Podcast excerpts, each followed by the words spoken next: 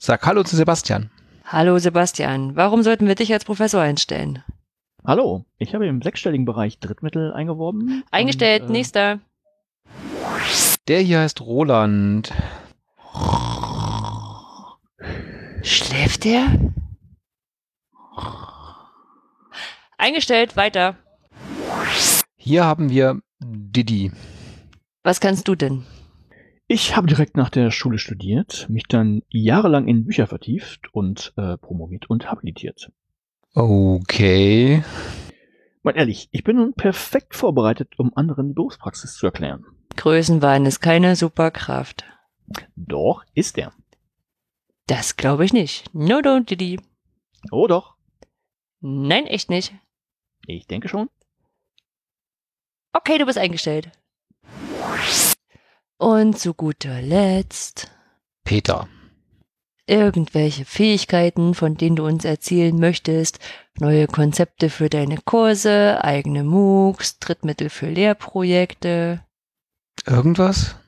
Äh, er schüttelt den Kopf. Nichts? Äh, nein, ich habe nur die Stellenausschreibung gesehen und finde in der Wirtschaft keine Anstellung. Alles klar, bist dabei. Willkommen an der Uni.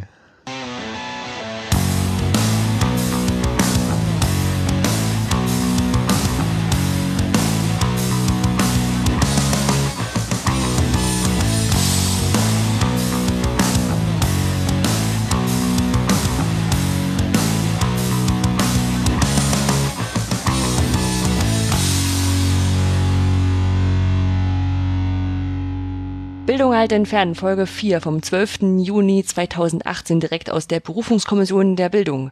Mit mir heute wieder mit dabei mein Beisitzer Oliver Tacke. Gibt's noch Kaffee? Und ich bin die Quotenfachschaftsstellvertreterin Anja Lorenz. Hallo. Hallo, Und kleiner Gastauftritt. kleiner Gastauftritt von Kai.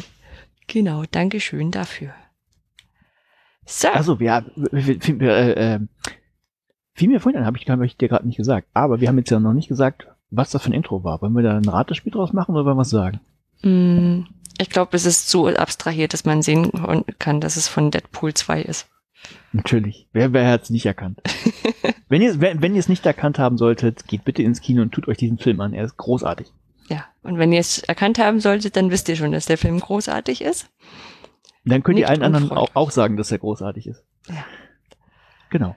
Gut. So, aber Was wir machen wir denn keinen, heute? Genau, wir machen keinen Kinopodcast. Noch nicht, vielleicht kommt noch mal einer. ähm, aber wir machen eigentlich das so das Gewohnte. Wir fangen an mit einem Paper oder mit den, ja, einem Paper, das ich mir angeguckt habe, nämlich einfacher gesehen als getan. Okay, und ich habe ein Paper, das heißt, äh, trägt den Titel, also in der Vorstellung, Wiederholen hilft gegen das Vergessen. Wiederholen hilft gegen das Vergessen. Der muss es sein. Genau, dann haben wir noch, äh, ja, wir haben das bei OER mit reingepackt, weil es Richtung Open Education geht. Wir nennen es lückenhaftes Lernen. Das Haft ist eingeklammert, das sieht man natürlich nicht, wenn man den Podcast hört. Ja, dann haben wir in der Kategorie Tool alt entfernen, habe ich auf dem OER-Camp von Nele Hirsch ein paar Sachen kennengelernt, zum Beispiel Twine oder Telegraph. Mhm. Genau, dann noch was, äh, ja, was ganz Kleines. Es gab eine kleine Anfrage zu Open Access, die beantwortet wurde. Und da gehen wir auch ganz kurz drauf ein. Jo, und dann geht's noch um ein paar Veranstaltungstipps. Genau, kennt ihr auch von uns. Ja, aber es gab auch ein paar Kommentare, die wir nicht unterschlagen möchten. Ich habe nämlich zum Beispiel Live-Feedback bekommen von äh, Martin. Und Martin hat gesagt, ich klinge dumpfer als du. Mhm. Ich weiß nicht, ich, ich weiß nicht genau, woran das liegt. Ich habe jetzt an meinen Reglern hier ein bisschen gedreht. Vielleicht ist es jetzt besser. Das kann mir Martin dann hinterher nochmal sagen. Ich habe auch, ähm, ich habe ein bisschen, den, also vielleicht war meine Rauschenunterdrückung ein bisschen stark. Ich habe die jetzt ein bisschen runtergeregelt. Vielleicht ist es jetzt besser. Vielleicht war ich auch ein bisschen zu leise. Ich habe jetzt ein bisschen, bisschen rumgespielt. Vielleicht geht's jetzt. Martin, sag mir Bescheid. Äh, ich habe übrigens noch was Lustiges rausgefunden vorhin. Ähm, auch so, wenn man drüber nachdenkt, hätte man eher drauf kommen können. Ich hatte immer so ein bisschen Brummen drauf. Ich glaube, das ist auch auf der Aufnahme nie drauf gewesen, aber mich hat das so ein bisschen kirre gemacht. Und ich bin jetzt drauf gekommen, woher das kam. Es kam tatsächlich von meiner Heizung. Mhm. Weil, weil, Weil du die noch anhast. A, ich die anhatte, äh, ist tatsächlich noch, ja, wir hatten, äh, im, im Juni hatten wir hier noch Schnee. Ähm, es hat ein bisschen geschneit. Also nicht viel, aber es kam schon hier runter. Äh, nee, ich hatte die Heizung an und die Heizung hier läuft natürlich nicht wie, wie irgendwie äh, in Deutschland üblich mit Wasser oder Gas oder sonst irgendwas, sondern das ist ja alles hier im Fußboden verlegt mit elektrischen Drähten. Und was passiert, wenn durch elektrische Drähte ein Strom fließt? Es entsteht ein Magnetfeld. Und ja, das Ganze äh, hat natürlich eine bestimmte Frequenz und ich wette, die war, dass die da drauf. Ich habe nämlich vorhin das Ding ausgemacht, nochmal angemacht, dann war es wieder drauf und dann ausgemacht und es war weg. Ja. Es funktioniert gesagt, mit elektrischen Drähten, das klingt jetzt irgendwie nicht ganz so brandschutzkonform. Du, die Norweger werden sich da was dabei gedacht haben. Hm. Na gut.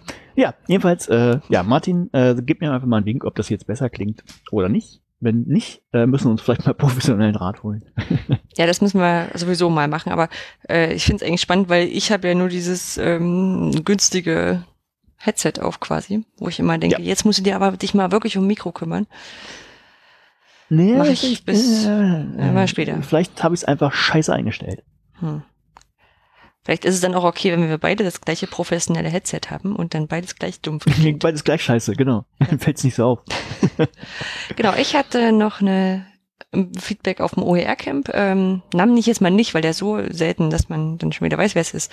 Ähm, und äh, sie ja gegebenenfalls nicht wusste, dass ich es anspreche. Äh, genau, sie, also es hat noch nicht, hatte, sie hatte noch nicht viel gehört, aber sie fand es sehr angenehm, dass das äh, quasi man sich dabei fühlt, als würde man der Unterhaltung lauschen Ah, zwischen uns beiden. Also eigentlich ja, genau das, was wir zumindest Was, also genau, was gedacht. gedacht haben. Genau. Ja. Eigentlich, wenn Ja, wir uns einmal im Monat unterhalten und andere dürfen zuhören.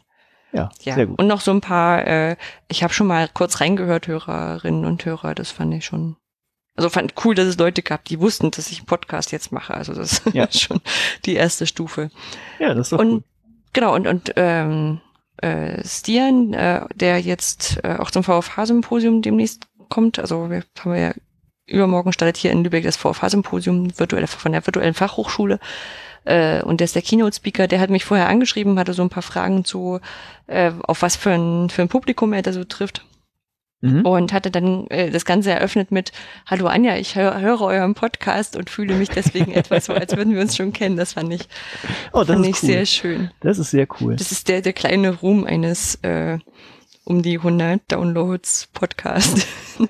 Das ist wie ein wie einseitiges Twitter. Also was Mhm. haben wir uns früher gefreut, wenn man Leute vor Twitter mal live gesehen hat? Aber da, da kannte man die ja wenigstens. Da wusste man, zu wem man Ja. spricht oder schreibt. Ja.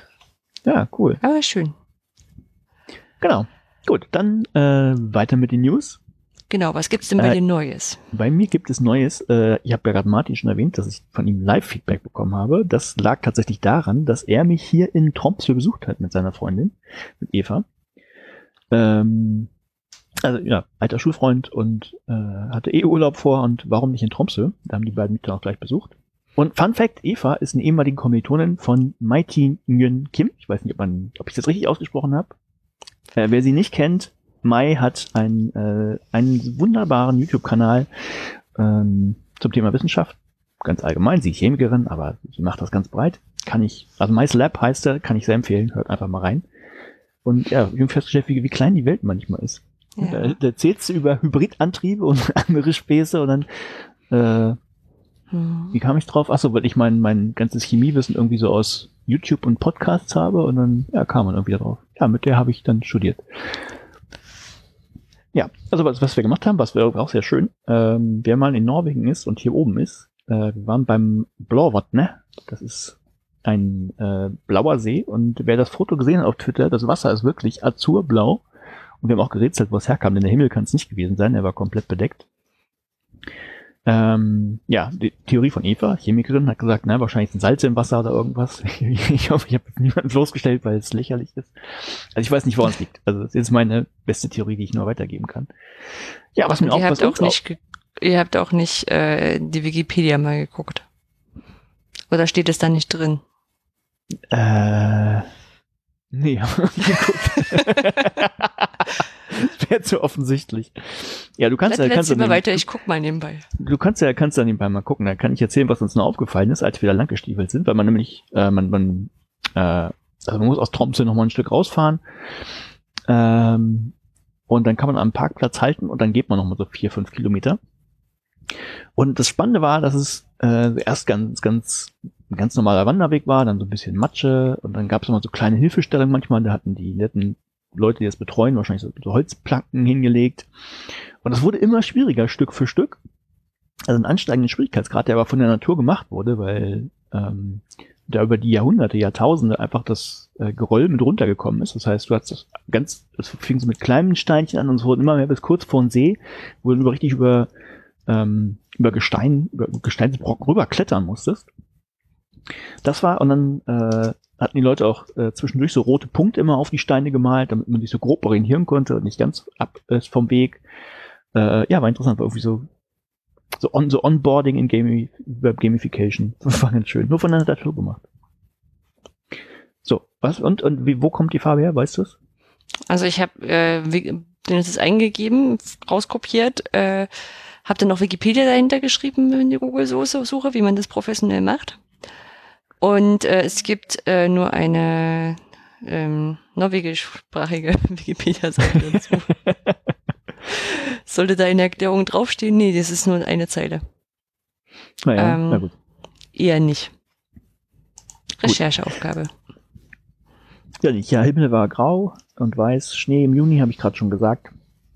War tatsächlich ganz kurios. Äh, wir saßen im Büro und plötzlich erst hat es geregnet und dann fiel es ein bisschen weiß vom Himmel. War ich jetzt irgendwie mitten im Juni ja ein bisschen erstaunt, weil ich es anders kenne und auch aus Deutschland anders gehört habe. Da soll ja ganz strahlender Sonnenschein sein. Stimmt das? Mhm. Also jetzt heute ja. ist es jetzt nur so 20 Grad und bisschen bewölkt, aber. Nur so. Ja, hier sind so, ich müsste es gucken. Heute ist heute sogar ein bisschen Sonne, vielleicht haben wir heute 8 Grad oder so. Mhm. Naja.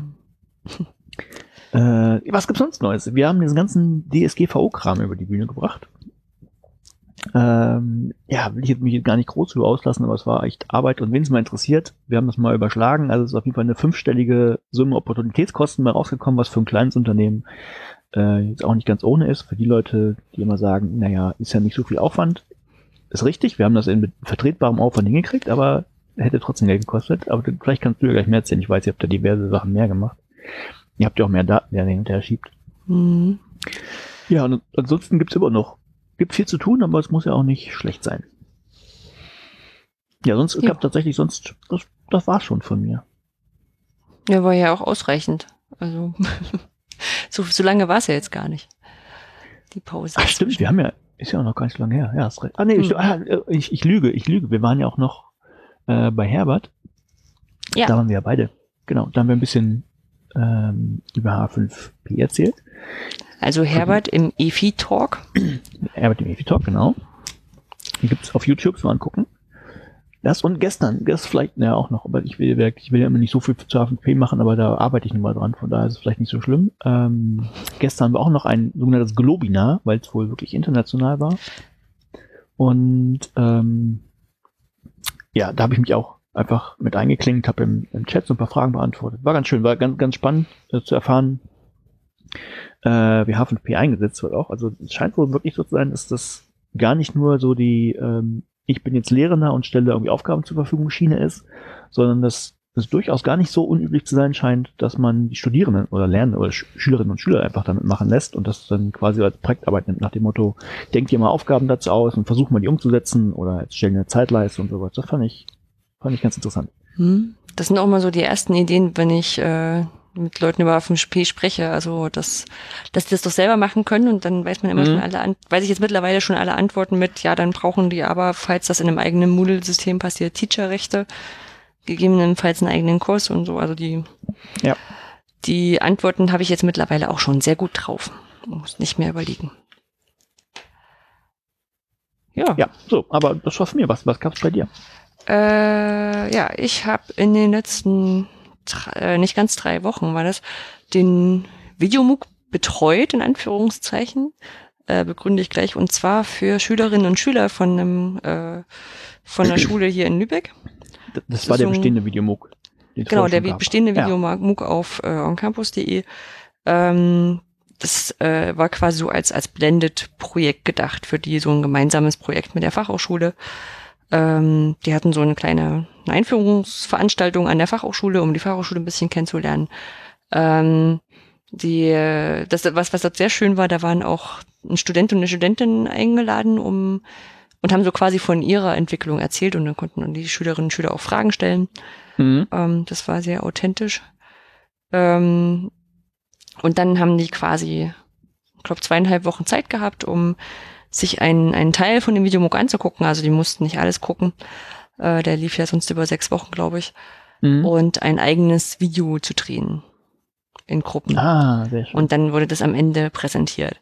Ja. Ähm, ich war, wie gesagt, dafür da, denen am Anfang zu erzählen, wie sie sich da einwählen, reinfinden, so ein paar kleine Ja. Tipps mitzugeben. Und eigentlich dann die ganze Zeit zur Betreuung, aber es ist das passiert, was beim letzten Mal, also ich habe das letztes Jahr schon gemacht, äh, auch passiert ist, ähm, dass die eigentlich keine richtige Betreuung brauchten. Also ich habe mir zum Mhm. Schluss die Videos angeguckt, die da waren, habe Ja. da auch äh, Punkte verteilt, also nach Kriterien, die ich vorher mir überlegt hatte, so passt das Video in die Länge rein, ist halbwegs eine Story erkennbar, erkennt man eine Post-Production. Ja. Also auch, ich sag mal, sehr, sehr großzügig gewesen an bestimmt an vielen Stellen. Ähm, aber die klären einfach sehr viele Sachen unter sich aus. Also Mhm. ist für mich so äh, nicht so wahnsinnig schwer da ja zu sagen, aber so manchmal bin ich auch ein bisschen enttäuscht, wenn ich dann so mich. Also, man ist Ja, ja, da das. und möchte eigentlich kenn das. zwischendurch auch reingucken. ja, aber die hatten richtig tolle Videos zum Teil auch rausgekriegt. Also die waren alle toll, aber man, manche waren besser. Ähm, weil die das an eine Projektwoche geknüpft haben. Ähm, Schule ähm, gegen Rassismus, Schule mit Courage oder so ähnlich heißt das doch. Mhm. Ne? Also so, eine, so, ein, so ein Netzwerk an Schulen. Und das heißt, die, die Videos treten sich auch irgendwie alle um, um Rassismus im engeren oder weiteren Sinne. Die waren, waren ganz cool. Ja, sehr cool. Ja, aber wie gesagt, so das zwischendrin. Manchmal muss man auch ein bisschen an die Lehrenden denken, an die Betreuer, die beschäftigt sind. Ja. Ja. Genau, wir hatten das letzte Mal drüber gesprochen, äh, da hat das warst du schon mittendrin in der DSGVO-Vorbereitung für H5P und ich habe gesagt, ich muss das für meine Blogs auch mal noch machen. Mhm. Ähm, und habe ich getan. Bei secretcowlevel.de habe ich so weit gemacht, dass ich gesagt habe, okay, jetzt Risikofolgenabschätzung ist es ja dann immer so schön, äh, so schlimm kann es jetzt hoffentlich nicht mehr werden. Nee, wird's Äh, ja auch nicht. Also es ist Gab's ja immer dieses, Der Problem. Vater, der sogenannte Vater der DSGVO hat gesagt, da wird nichts passieren. hm, ja, das hat er blöderweise den Anwälten nicht gesagt und der Abmahnindustrie. Aber da ist, das ist ja gerade so ein bisschen das Problem, dass man ähm, das schön und gut ist, dass die Leute sagen, das muss ich ja auch ein bisschen einspielen, da müssen erst ein paar Urteile kommen, aber die, die Opfer für die Urteile tragen ja Menschen und ich habe zumindest hoffentlich so viel dafür getan, dass ich keiner dieser Menschen bin, auch wenn ich das nicht niemand anderen wünsche. ja, Ja, und ich kann jetzt, ich, ich kann nur weiterreichen, was Jens Philipp Abrich gesagt hat. Mhm. Er hat gesagt, ähm, also die, die Behörden, die sich das angucken könnten, was sie ja Mhm. früher jetzt auch schon nicht gemacht haben, groß bei Privatpersonen, die sind nicht dafür da, um gleich zu strafen, sondern um zu helfen. Also letztlich Ja. kriegst du einen Zeigefinger und dann sollen die dir helfen, sollen die auch sagen, was noch fehlt. Ne? Ja. so. Das Ja. mag schon sein, dass ich sag mal, für die Abmahnmenschen bin ich ja als Privatperson, also halb Privatperson ja auch nicht, nicht so super interessant. Nee. Ja, aber es ist halt schon so, dass ich bei, ich habe noch Word- äh, WordPress.com gehostete Projektblogs liegen gehabt, die da also von alten Projekten vor allem einfach so rumlagen, weil ich, weil ich sie nie runtergenommen habe. Ähm, weil vielleicht doch der eine oder die andere noch drauf verlinkt hat. Und die hatte ich jetzt auch erstmal zum 25.05. einfach auf privat gestellt. Mhm. Weil ich gedacht habe, also den Schuh ziehe ich mir gerade jetzt nicht an für alte Ja. Projekte, ähm, das zu machen. Also ich war da vielleicht mal jetzt noch zwei, drei Monate und dann kann man die auch wieder online stellen, ist wieder alles gut, aber irgendwie war es schon, war es schon unbefriedigend, das einfach runterzunehmen. Ja. Ja, das glaube ich. Ja. Genau, vom EFI Talk hattest du erzählt. Ähm, Genau. Dann war ich auf zwei OER-Camps in dieser Zwischenzeit. Nämlich in Ost in Leipzig und in West in Hattingen. Mhm. Und äh, wir haben schon gemutmaßt, dass die äh, Orte jetzt irgendwie danach ausgesucht werden wurden, wie Familienmitglieder von uns in der Nähe wohnten. Also wir haben das dann immer gleich mit einem Privatbesuch verbunden. Das war sehr, sehr gut und sehr schön. Deswegen Sehr bin ich auch praktisch. zu beiden mitgefahren. Also weil ich, äh, also das brauchte ich mich nur ins Auto reinsetzen. Kai hat dort ohnehin gearbeitet und dann, also sonst wäre ich vielleicht jetzt nicht zu beiden gegangen. Ja. Ich habe dort H5P-Workshops gemacht Mhm. die sehr cool waren. Äh, also brauche ich dir ja wahrscheinlich nicht sagen. Äh, die Menschen finden es eigentlich total interessant und in einer Stunde kommt man ja auch so gut durch, dass man sagt, okay, man kann den Leuten jetzt gezeigt, wo sie, wo sie selber weiterlesen müssen. Ja, also dann mehr oder weniger eine geführte Tour durch die Webseite. Ja, wie viele waren das? Einfach macht. nur Interesse halber? Äh, Menschen in? Ja, ja. Ähm, ich glaube so beides jeweils zehn, vielleicht in Leipzig, also in Leipzig paar mehr als in Hattingen. Aha. Aber das war bei, ich glaube, sechs, sieben parallelen Workshops. Nicht schlecht. Nee, also ich hab schon, auch, ja. nee, ist nicht schlecht. Ich habe nur das Gefühl, so die, die Einsteigersachen hast du jetzt wirklich bald komplett durch. Eben zum Beispiel dieses Globinar gestern und es gibt ja auch diverse andere Veranstaltungen noch. Und also war ich jetzt auch nur für, für Hamburg. Äh, mhm. Elf sind, glaube ich, jetzt angemeldet, was überhaupt nicht schlimm ist. Ist ja wirklich nur für die angekündigt, die ähm, wirklich noch quasi gar keine Vorkenntnisse haben und für die anderen habe ich was anderes. Heißt das, du findest jetzt elf viel oder weniger? Nee, ich finde es eher weniger. Also ich weiß, mhm. ähm, das war letztes Jahr beim OR-Camp in München. Ähm, mhm. Da bin ich extra nochmal angefragt worden. Ich glaube, Nele wollte den machen, war dann krank oder irgendwas. Und da war wohl so viel Nachfrage, dass ich extra noch nach München gefahren bin. Also mhm. da war noch ein riesen Anschauung. Ich glaube, so. Also man hat es jetzt schon mal gehört oder ausprobiert. Ich glaube, es ist so, ja, vielleicht ich kann auch täuschen, aber kommt jetzt gerade so vor. Also nur um das Ganze mal zu relativieren, ich habe gesehen, es sind 13 parallele Workshops. Und ich bin einer davon und ich habe drei Anmeldungen, wo ich mir sehr sicher bin. Also unsere Workshops würden ja auch gut so nacheinander gehen. Äh, ich mache ja da was zu MOOCs auf On Campus. Mhm. Äh, ja, also habe jetzt erstmal drei Anmeldungen, wobei ich mich schon wieder gar nicht dran erinnern kann, ob ich mich angemeldet habe. Aber das, ähm, das machen Jöran und Konsorten ja echt super. Du kriegst im Vorfeld ein Briefing, wo nochmal drin steht, was, ob dich angemeldet hast. Und wenn du es nicht ja. getan hast, kriegst du eine E-Mail, wo drin steht, dass du dich nicht angemeldet hast. Und hab ich dann habe ich mich angemeldet, weil die kam noch nicht. Hm. Also ich habe beide noch nicht, auch noch nicht. Ich habe äh, gestern, ah. gestern kam die Mal schauen. Ich äh, nehme an, die Briefing-Mail wird, ähm, wird morgen kommen. Also. Ja, okay. Bis dahin Schrödingers E-Mail, ja. genau, dann habe ich in, äh, in Leipzig äh, bei dem OER-Camp habe ich auch noch eine, eine Session angeboten im ersten Zeitslot für äh, eine kurze Einführung in Twitter. Mm. Hatte hatte ich vorher, ich hatte so, so vorher auch mit den Jurern und Konsorten gesprochen, was denn so, was sie denn denken, was jetzt so gut mal nötig wäre, ne? also so meinen Teil beizutragen. Ja. Und ich ja auch nicht immer Lust habe, über das Gleiche zu reden. Und dann meinten sie, das wäre bestimmt echt cool, weil man eben dann auch so ein bisschen das OER-Camp Twitter-Welt noch mitbekommen könnte und auch. Ich glaube, das wird mhm. auch total unterschätzt. Ich glaube, das ist so ein bisschen in der Lehre, wie man das zu lange gemacht hat, dann kennt man sich in seinem Stoff einfach so gut aus, dass man gar nicht mehr richtig sich in, in Anfänger reinfühlen kann. Ich glaube, so ist das bei Twitter auch. Also wir, wir gehen irgendwie davon aus, er kennt doch jeder, hat doch jeder schon gemacht. Aber es ist, ist gar nicht so. Ja, ich habe auch echt überlegen müssen, was man denen alles in wie und in welcher Reihenfolge erzählt. Also das ist mhm. nicht nicht so trivial gewesen. Also und alle, also viele von den Kenntnissen muss ich auch nochmal überprüfen. Also was braucht man jetzt genau, um sich anzumelden? Ja. ja. Genau, auf dem, also ich war dann in verschiedenen Sessions, die sehr, sehr gut waren zu großen Teil, also keine, wo ich gesagt habe, gehe ich wieder raus oder, oder Totalausfall, vielleicht um welche zu highlighten. Ähm, ich war in Hattingen in einer Session zu Qualitätssicherung und OER. Oh. Ja, um mich dem Thema große, zu stellen. Große Thema.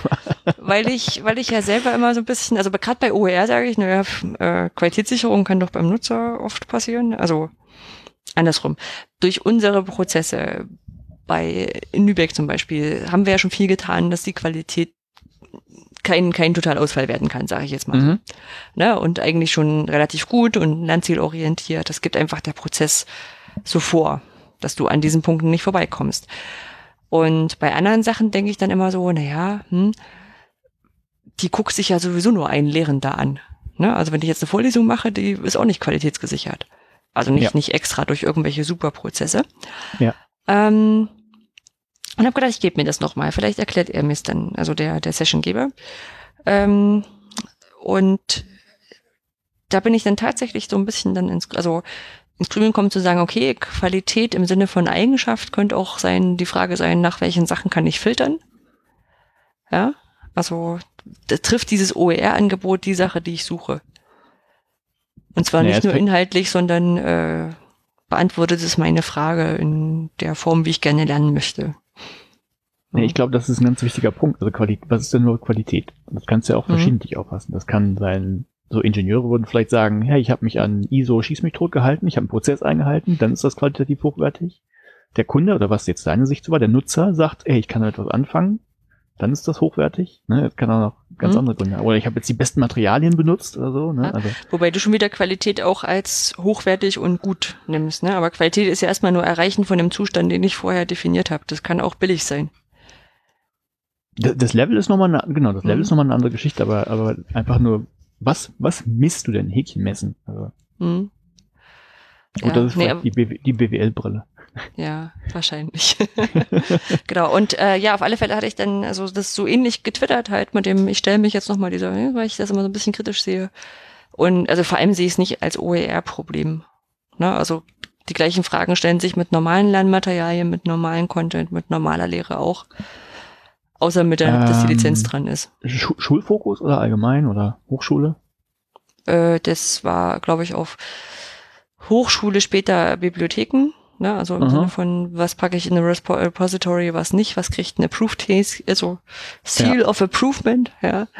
Ähm, aber das war Mhm. eigentlich in der Diskussion was offen. Ah, okay. Nee, in der, in der Hochschule hätte ich jetzt nämlich gesagt, da, da könnte das Argument gekommen sein, naja, es ist ja eh schon qualitätsgeprüft, weil ich ja meinen Inhalt aus Papern habe ne, und ich als Wissenschaftler, Prof, Doktorand, wer auch immer da gerade ist, hat, hat mir das natürlich sicher angeguckt. Von daher wär's jetzt ja schon so ein Vorfilter nach dem Motto, da, der, der gröbste Unfug ist schon mal raus. Ja, ja. Aber das ist jetzt auch nur Aber- die, die Input-Seite, ne? also was habe ich reingegeben, nicht kann ich damit was anfangen, so wie es nachher dargeboten wird. Genau. Ja, aber auch das wäre ja jetzt keine Frage, die mit sich mit OER speziell nochmal beschäftigt. Aber ich bin auch da sehr ähm, zuversichtlich, dass es gerade im Bereich OER nochmal, ich sag mal, Qualitätssicherungsschleifen geben könnte. Also sowas wie Open Peer Review, aber nochmal noch mal direkt an der Lizenz andockend, äh, die es für andere Sachen nicht gibt. Ne, also eigentlich schon, schon die Möglichkeit, was zu verbessern, ist ja schon eine Qualitätssicherungsoption, die du nur bei OER richtig gut hast. Mhm. Oder ohne mit, mit wenig Aufwand. Aber Ja, Ja, genau. genau, äh, mit so einem Tweet habe ich mich auf alle Fälle dafür ähm, qualifiziert, äh, in dem Podcast zugehört aufzutauchen zu diesem Thema. Weil Jöran, dann, ähm, Jöran muss mehr heute gleich gefragt hat, äh, hast du, hast du Lust, ähm, dazu im Podcast noch Gesprächspartner zu sein?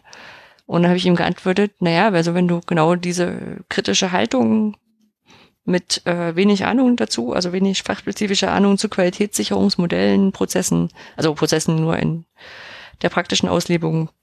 Wenn du so einen haben möchtest, dann kann ich das gerne tun. Und von daher wird dann sicherlich irgendwann demnächst vielleicht nach den OER-Camps äh, ein Podcast dazu erscheinen. Ah, sehr schön. Genau, da habe ich auch so ein, so ein professionelles Headset aufgehabt. Ja. Aber das ist ja Aufnahme nochmal, wenn alle im Raum sind. Das ist ja nochmal ein anderes Setting, als wir anderes. hier haben. Ja, ich weiß ja auch so, ah, ja gut, brauchen wir jetzt nicht diskutieren. Ich weiß, dass der Raum hier nicht perfekt ist und so weiter und so fort. Mhm. Aber, naja, Ja, also äh, können wir ja nach dem, nach der Sommerpause, also können wir ja äh, Machen wir uns dann doch mal an die Podcast, äh, Podcast-Patin wenden. Äh, Ja. äh, na, so bedingt. Müssen wir Okay. mal gucken. gut, gucken wir. Ähm, und vielleicht noch eine Session, die nochmal rauszuholen ist, und einfach, weil ich die, weil ich die Webseite in meine, die Shownotes packen möchte dann, ähm, Gedanken dazu, wie OER und dritter Ort sich gegenseitig ähm, äh, befördern könnten. Und zwar Äh, hilf mir auf die Sprünge. Was genau, ist der? Dieses Ah, Konzept doch, vom warte, ist das nicht, ist das nicht aus der, aus der PlayStation-Werbung? was? Ist das nicht aus der PlayStation-Werbung? Was hat denn die Playstation? Ich bin Werbe. Ich über, ja, ist alt. Aber war, war nicht so ein Werbespruch? PlayStation 2, the third place. Nein. Third Space? Ich überlege gerade. Third Mhm. Space? Ja, egal. Nein. Nein. Oder wa- war das, war das diese Geschichte, ich hänge als Mitarbeiter an der Uni zwischen den Stühlen? Auch nicht. Äh, das auch nicht, wobei ich das erst vermutet hatte. Aber ich hatte Okay. schon bei der Session-Vorstellung mitgekriegt, dass es das nicht ist. Ähm, und zwar wurde die Session angeboten von äh, Nele und Martin. Ähm, die, äh, also, also dritter Ort, erstmal so als, als, als, als Begriff kannte ich vorher auch nicht. Es ist einfach der Ort, der nicht zu Hause ist und der nicht Arbeit ist. Sondern alle Orte sonst, die sich irgendwie Dazwischen? zum Lernen eignen. Genau. Ah, Also das, das, die, das, die Straße dazwischen, mein, Sta wenn man nicht von zu Hause arbeitet. mein, mein Standardbeispiel war dann immer das FabLab. Könnten auch die Volkshochschulen sein. Aha. Also die fühlen sich da auch sehr angesprochen, die Bibliotheken, Vereine. Ja. Kann auch ein Und Café sein. kann auch ein Café sein, Starbucks, also und andere Cafés, äh, junge, Dieser Podcast wurde Ihnen präsentiert von äh, später mal, genau. Ähm, das also war auch immer so ein Beispiel und ähm, es war schon so in der Sprache erstmal diesen das Bewusstsein dafür zu schaffen, dass es halt also zu vielen, zur, zur Lebensrealität von vielen Menschen gehört, dass sie noch woanders sind, lernen und arbeiten als Mhm. äh, als als in der Arbeit oder in der Schu äh, oder zu Hause oder im, im, in der Uni. Ja. Ähm, und dann eben auch diese, also diese, sie wollen quasi da ein Angebot schaffen. Einerseits halt für diese, für diese dritten Orte, ne, sozusagen sich da zu vernetzen, vielleicht von den Erfahrungen zu profitieren. Es war auch durchaus eine, eine Idee, so eine Art Label zu schaffen oder Icon, was auch an der Tür kleben kann, damit man von außen sehen kann, hier komm rein, äh, wir, wir suchen Menschen, die sich Ja. für coole Sachen interessieren. Also ähm, ich habe dann, ich habe dann am Anfang gemeint, so ich, ich könnte mir das richtig cool vorstellen, so als als Karte, wo dann alle Sachen da aufgelistet sind. Und wenn ich jetzt in Urlaub fahre, dann gucke ich da vorher drauf und sag so, ach Mensch, in der Nähe von, weiß ich nicht, Bad Saro äh, gibt's den und den Makerspace. Da kann man mal Ja. hingehen, wenn man nicht nur ins Museum gehen möchte oder wandern möchte. Ja, das ist überlege gerade, was Hm? noch so dritte Orte sein könnten. Also die Ja. Straße tatsächlich dazwischen ja auch, weil ich da Podcasts höre. Hm. Naja, oder Aber auch, sowas wie, Auch, wie auch das, das Klo kann ja auch, der, der stille Ort kann ein dritter Ort sein. Wenn ich, ich sehe, du hast es voll durchstiegen, dieses Thema. ja, ja. Ähm, genau, die Web- Website ist gerade im Aufbau und und ähm, es wird zum Beispiel auch durchaus dass man diskutiert, wer da jetzt quasi mit angesprochen werden soll, wer dabei sein darf und wer nicht. Ne? Also es ist dann wieder so schnell so eine Sache, die dann alles und nix sein kann. Also will man jetzt zum Beispiel politische Vereinigungen dazu haben, vielleicht auch erst in einem zweiten Schritt. Na, ich meine, sind dann letztendlich sind das können das auch alles Filter sein. Darf man darf man da Eintritt bezahlen müssen oder nicht? Mhm. Ne? Also wir waren schon, schon so weit, dass wir sagen, okay, es wäre ganz gut, also wenn wir, wenn das, das quasi eine Verbindung von Leuten ist, die sagen, komm her, fühl dich wohl, lern uns kennen, also jetzt nichts, was eine Mitgliedschaft braucht. Bei Eintritt war schon wieder so, so eine Frage, wegen, wegen Volkshochschulen zum Beispiel. Ne? Aber ist eine, ist eine Entwicklung, der man bestimmt zuhören kann und sollte. Also war, war echt spannend. Weil ich da Naja, bei der Finanzierung ist halt immer die, die Frage, also ist genau das die Frage, wer finanziert das? Also manche, manche Sachen kannst du halt nicht kostenlos anbieten. Also oder ne, du musst ja andere Nachteile dann in Kauf nehmen. Ist dann so. Ja, ja, ja. Nö, also das äh, bin auch sicher, das ist also nur kostenfrei kann es halt nicht sein. Ja. Hm. Ja, nee, aber äh, OER Camp ist cool. Äh, werden wir nachher noch, noch mal ankündigen, äh, kommt ja jetzt noch eins. Eins Und kommt ich noch. freue mich drauf. Es wird auch nicht langweilig. Also das ist Barcamps werden nicht langweilig. Es sei denn, du hast langweilige Teilnehmerinnen und Teilnehmer da, aber passiert auch nicht, weil langweilige Menschen kennen Barcamps nicht. Äh, äh, ich sage einfach ja, ich hab, bekomme nicht ganz hinterher, aber ja. Okay. Äh, ansonsten, äh, was vielleicht berichtenswert ist oder, oder mich emotional in den letzten Tagen voll mitgenommen hat, äh, ich habe das erste Mal tatsächlich meine Raspberry Pis unter Strom gesetzt und habe mir den rumgebastelt. Ich habe das Foto ich- gesehen. Genau, weil ich eine Aufgabe hatte. Also ich habe einen, also vielleicht mal so, ich habe jetzt seit Februar 2017 einen Raspberry Pi gehabt und habe Oh, ihn eine Weile. Aha. Und der hatte bis äh, vor einer Woche, zwei Wochen noch keinen Strom gesehen. Und habe auch einen Arduino, der hat immer noch keinen Strom gesehen. Und jetzt hatte ich aber ein kleines, ein kleines Projekt. Es geht um eine Erweiterung von, von den OER Award Entwürfen. Ich will es einfach jetzt nicht sagen, falls oh, wir es jetzt morgen ich, ja, rausbringen. jetzt, jetzt, jetzt Ich, sag, ich erzähl's dir hinterher, aber falls wir es morgen schon rausbringen, äh, das Ding wird erst Donnerstag demjenigen geschenkt, der es geschenkt kriegen soll. Der hört auch kein Podcast, aber es ist, ähm, ja, es ist kompliziert. Auf alle Fälle, ich wollte mit dem Raspberry Pi Zero, also das ist noch ein kleinerer Raspberry Pi als der Raspberry Pi und mit weniger Eingängen, aber dafür schön klein und verbaubar, Ja, genau. ähm, wollte ich eine. LED-Matrix zum Text drüber laufen lassen, bringen. Hatte ich gesehen in einem äh, Geek-Shop, sage ich jetzt mal, Nerd-Shop. Ähm, mit, da war auch ein Tutorial dazu und ich dachte, so schwer kann das nicht sein. Das kann ich auch selber, genau. Das kann ich auch selber. Und es war tatsächlich so.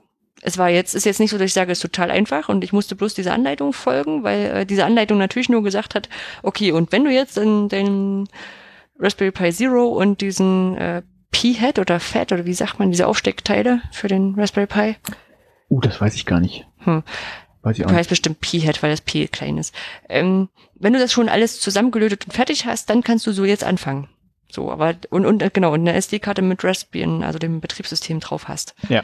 Also musste ich vorher herausfinden, wie man das zusammenlöten musste, wie man die, äh, wie man Raspbian auf die SD-Karte kriegt und äh, Ja, wie man, wie man äh, diese SD-Karte mit, also wie man das Ding bedient, obwohl man nur einen USB-Input hat und alle USB-Hubs nicht funktioniert haben. Äh, die Lösung ist ganz einfach. Man nimmt den großen Raspberry Pi, macht das alles dort und dann kann man die SD-Karte auf den kleinen Raspberry Pi schieben und dann geht's genauso. Es ist total, ja. Aber ich habe es hinbekommen. Ich war total happy, als das erste LED geleuchtet hat. ja, sehr gut.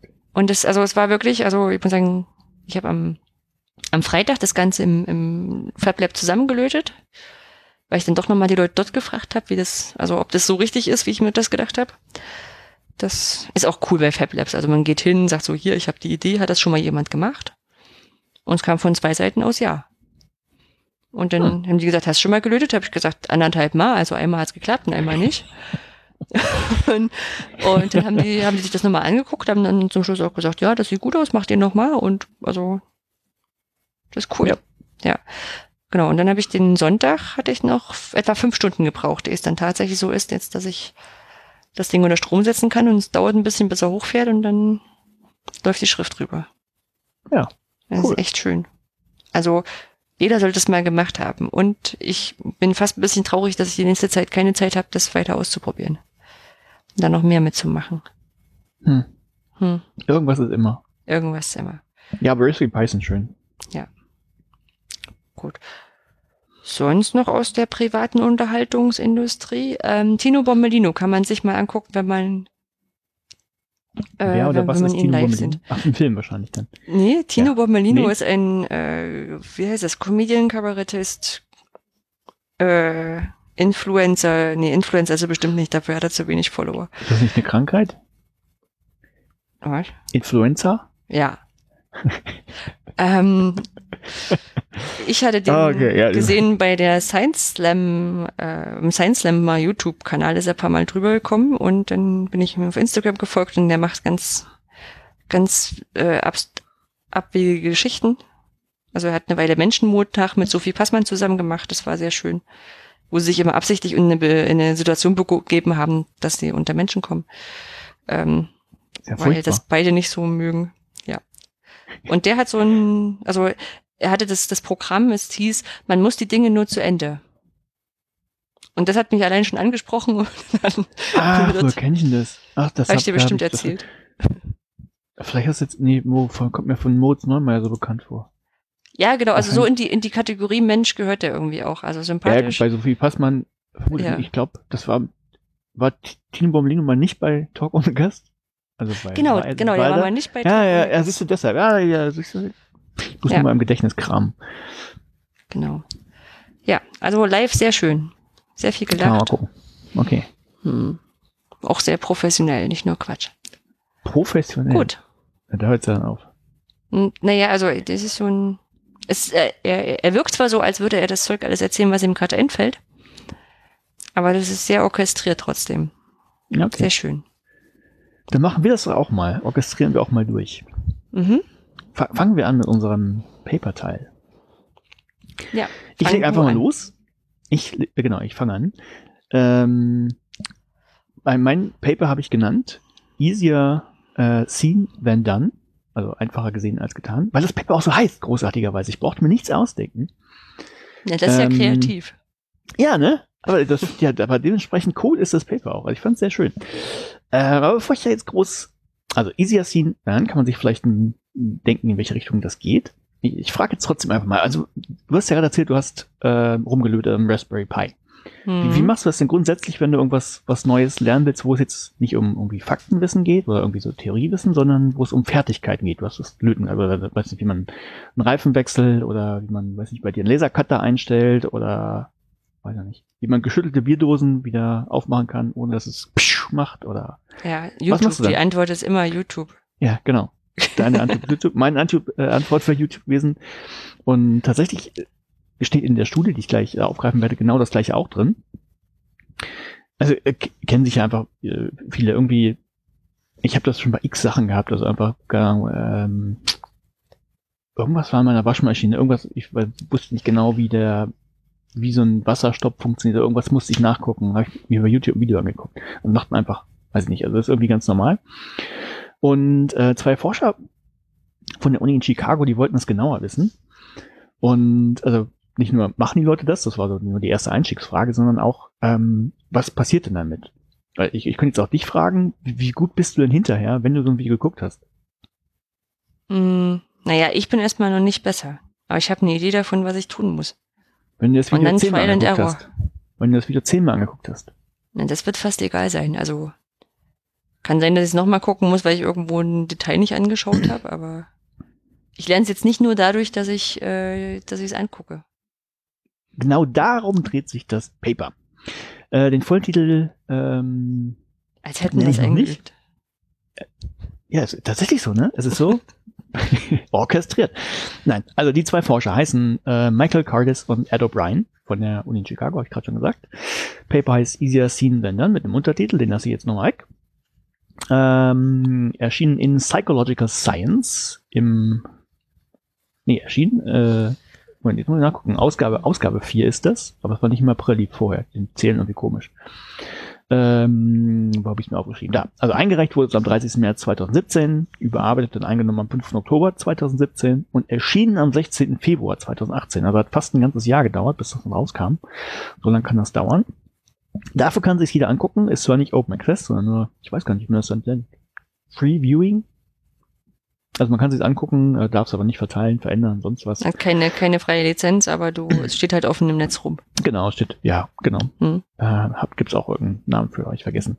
Nee, das nicht, aber was, was es dafür zusätzlich gibt, es gibt ja eine Plattform, die nennt sich Open Science Framework. Ähm, die ist eigentlich dafür da, um so den ganzen Forschungsprozess zu begleiten. Also man kann sich da sein GitHub dran klinken und Prozesse managen und nachher Daten sammeln und verteilen und solche Geschichten. Und die haben zumindest äh, ein paar Unterlagen da verfügbar gemacht, dann eben, also auch, unter anderem auch die Rohdaten, das zwar nur als ja, Excel-Tabelle, aber immerhin. Ähm, das war ganz schön. Also das gibt's auch. So, und was haben die jetzt gemacht? Also die äh, wollten der Frage nachgehen, also nicht äh, gucken sich Leute das an oder, oder was nutzen die Leute? Da kam halt auch, das war so die Einstiegsfrage und von den meisten kam dann auch zurück, äh, ja, Videos und gerne, weil einfach und so. Ist halt einfach so. Und die wollten aber wissen, also gar nicht mal wissen, okay, äh, lernt man denn etwas daraus? Das wäre eine ganz andere ähm, Studie, aber sie haben die Vermutung gehabt, wenn man sich einfach nur Videos anguckt im Vergleich zu Texten, Texte durchlesen oder vielleicht Podcasts hören, dann ähm, gerät man schneller in die Gefahr zu glauben, man könne etwas, was man noch nicht kann. Ja, dass man so nur so einer Illusion aufgesessen ist, weil es halt in Videos so einfach aussieht. Und dem sind sie nachgegangen. So, das wollten sie einfach genauer wissen. Und sie haben insgesamt sechs Experimente gemacht. Und ähm, darauf möchte ich jetzt einfach ganz, ganz kurz eingehen. Nämlich Experiment Nummer eins. Also ähm, da wollten sie einfach nur mal rausbekommen. Äh, jetzt muss ich nach, habe ich mir nicht aufgeschrieben. Was wollten sie eigentlich beim ersten Experiment raus? Ich sage erstmal, was sie gemacht haben. Vielleicht fällt mir dann gleich ein, was sie damit rausbekommen wollten. Ähm, sie haben verschiedenen Leuten ein Video gezeigt, äh, wie man, also wie, wie jemand äh, einen Tisch hat mit Gedeck darauf und dann eine Tischdecke hat und die Tischdecke wegzieht und alles bleibt natürlich stehen. Und ähm, so jetzt muss man sich so eine, so eine Forschungsmatrix vorstellen. Das heißt, man teilt jetzt Personen, die man hat, in verschiedene Gruppen ein. So eine 3x2-Matrix, also äh, fangen wir mit dem 2 an. Es gab Gruppen, die haben das Video nur fünf Sekunden lang gesehen. Und also es war dann einmal quasi ne, weggezogen, alles bleibt stehen auf dem Tisch und das war's. Und dann gab es äh, wieder anderem, wiederum eine Gruppe, die durfte sich das 20 Mal hintereinander angucken. Also dauert dann auch nur eine Minute. Aber die haben es dann wirklich häufig gesehen. So, das war so Slot 1. Slot 2 wäre dann das gleiche gewesen äh, mit einfach zu Textdetails. Wie geht das denn? So eine, äh, das Gedeck stehen lassen, aber die Tischdecke wegkriegen. Auch einmal ganz kurz drauf gucken, so fünf Sekunden, also oder ähm, also dem Inhalt kurz ausgesetzt sein und nochmal lang, so eine Minute zum Durchlesen. Und das gleiche einfach mit Nachdenken. Kurz drüber nachdenken und ähm, äh, äh, oder lange drüber nachdenken. So, und Ergebnis des Ganzen war einfach, dass es ähm, nur bei diesen Videos so einen Unterschied gab zu äh, kurz angucken und lang angucken. Das heißt, egal, ob ich mir den, den, diesen Text fünf Sekunden lang angeguckt habe oder 20 Sekunden lang, meine Selbsteinschätzung, wie gut bin ich nachher, das war ungefähr die gleiche. Und beim Nachdenken ebenso. Also wenn ich kurz nachgedacht habe oder länger drüber nachgedacht habe, habe ich immer noch die gleiche Ein Selbsteinschätzung gehabt. Und bei den Videos war es tatsächlich so äh, unterschiedliche Balkenhöhe, wenn man das umrechnen will, auch mit kleinem Fehlerbalken, also tatsächlich ähm, bedeutsam. Ähm, die Leute, die sich das Video nur kurz angeguckt haben, hatten deutlich oder haben deutlich weniger geglaubt, dass sie diese Aktivität, die gezeigt wurde, eben das Tischdecke wegziehen, selber nachvollziehen konnten, als die Leute, die das häufig gesehen haben. Also erste Erkenntnis, das war so ähm, wahrscheinlich war das auch die Zielstellung, rauszubekommen, ist das denn tatsächlich so, dass Leute, die sich häufiger Videos angucken, eher glauben, sie könnten etwas, als Leute, die sich das weniger angucken. Soweit noch verständlich? Hm, also die, die es mehr angeguckt haben, geglaubt, sie können es eher. Ne? Genau, die sich ja, das, das ja. Ding 20 Mal hintereinander angeguckt haben, die haben gesagt, ja, kann ich auch, kriege ich auch hin. So, das war Test Nummer eins.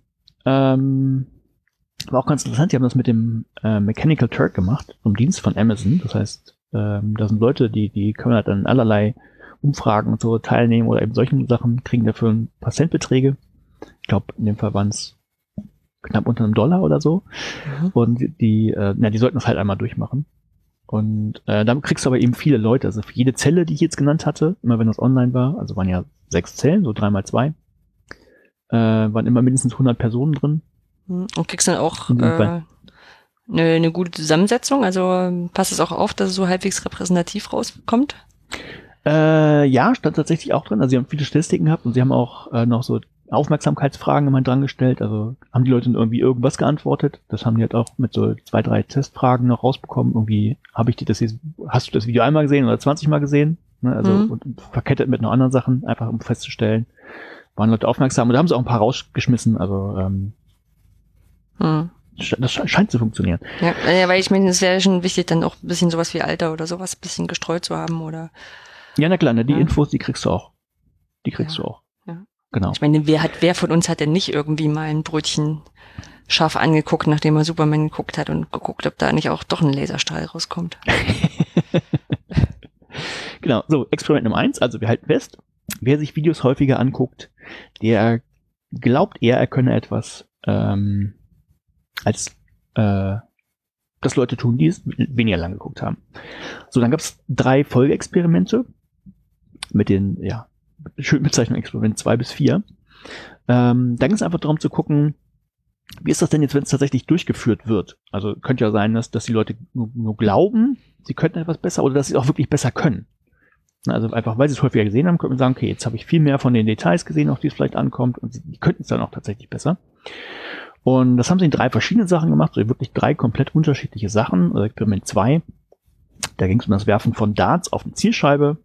Einfach wurde, auf dem Video wurde dann gezeigt, also quasi so ein perfekter Wurf ins Bullseye. Und ähm, äh, ja, ein bisschen anderer Aufbau jetzt. Also es gab jetzt nicht mehr diese sechs Gruppen, weil es jetzt uninteressant war. Ging es um Texte oder ging es um Nachdenken. Es ging jetzt wirklich nur um die Videos. Also äh, andere Schiene, also wieder Videos kurz angeguckt, Videos lang angeguckt. Und äh, diesmal unterschieden in Leute, die sich nur selber einschätzen. Und zweite Gruppe, die Leute, die das halt tatsächlich machen müssen, also wirklich auch auf die Dartscheibe werfen müssen, um zu gucken, ähm, was ist denn da so der Mittelwert, den man rauskriegt. Was ich nicht, was nicht im Paper drin war, vielleicht weißt du warum. Ähm, ich, mir ist es noch nicht ganz klar, äh, warum sie das nicht die Leute auch selber haben machen lassen. Aber wahrscheinlich gibt es da einen statistischen Grund oder so. Also warum äh, sollten die Leute sich nicht erst selbst einschätzen und dann auf die Zielscheibe werfen? Hm. Kennst du das? Ja, vielleicht, vielleicht, wenn du, wenn du sagst, du musst es dann hinterher auch wirklich tun, dass du dann vielleicht eher tief stapelst. Ah, könnte sein, ja. ja. Das ist wie mit dem, ähm, was wären sie bereit für diesen Kurs zu zahlen?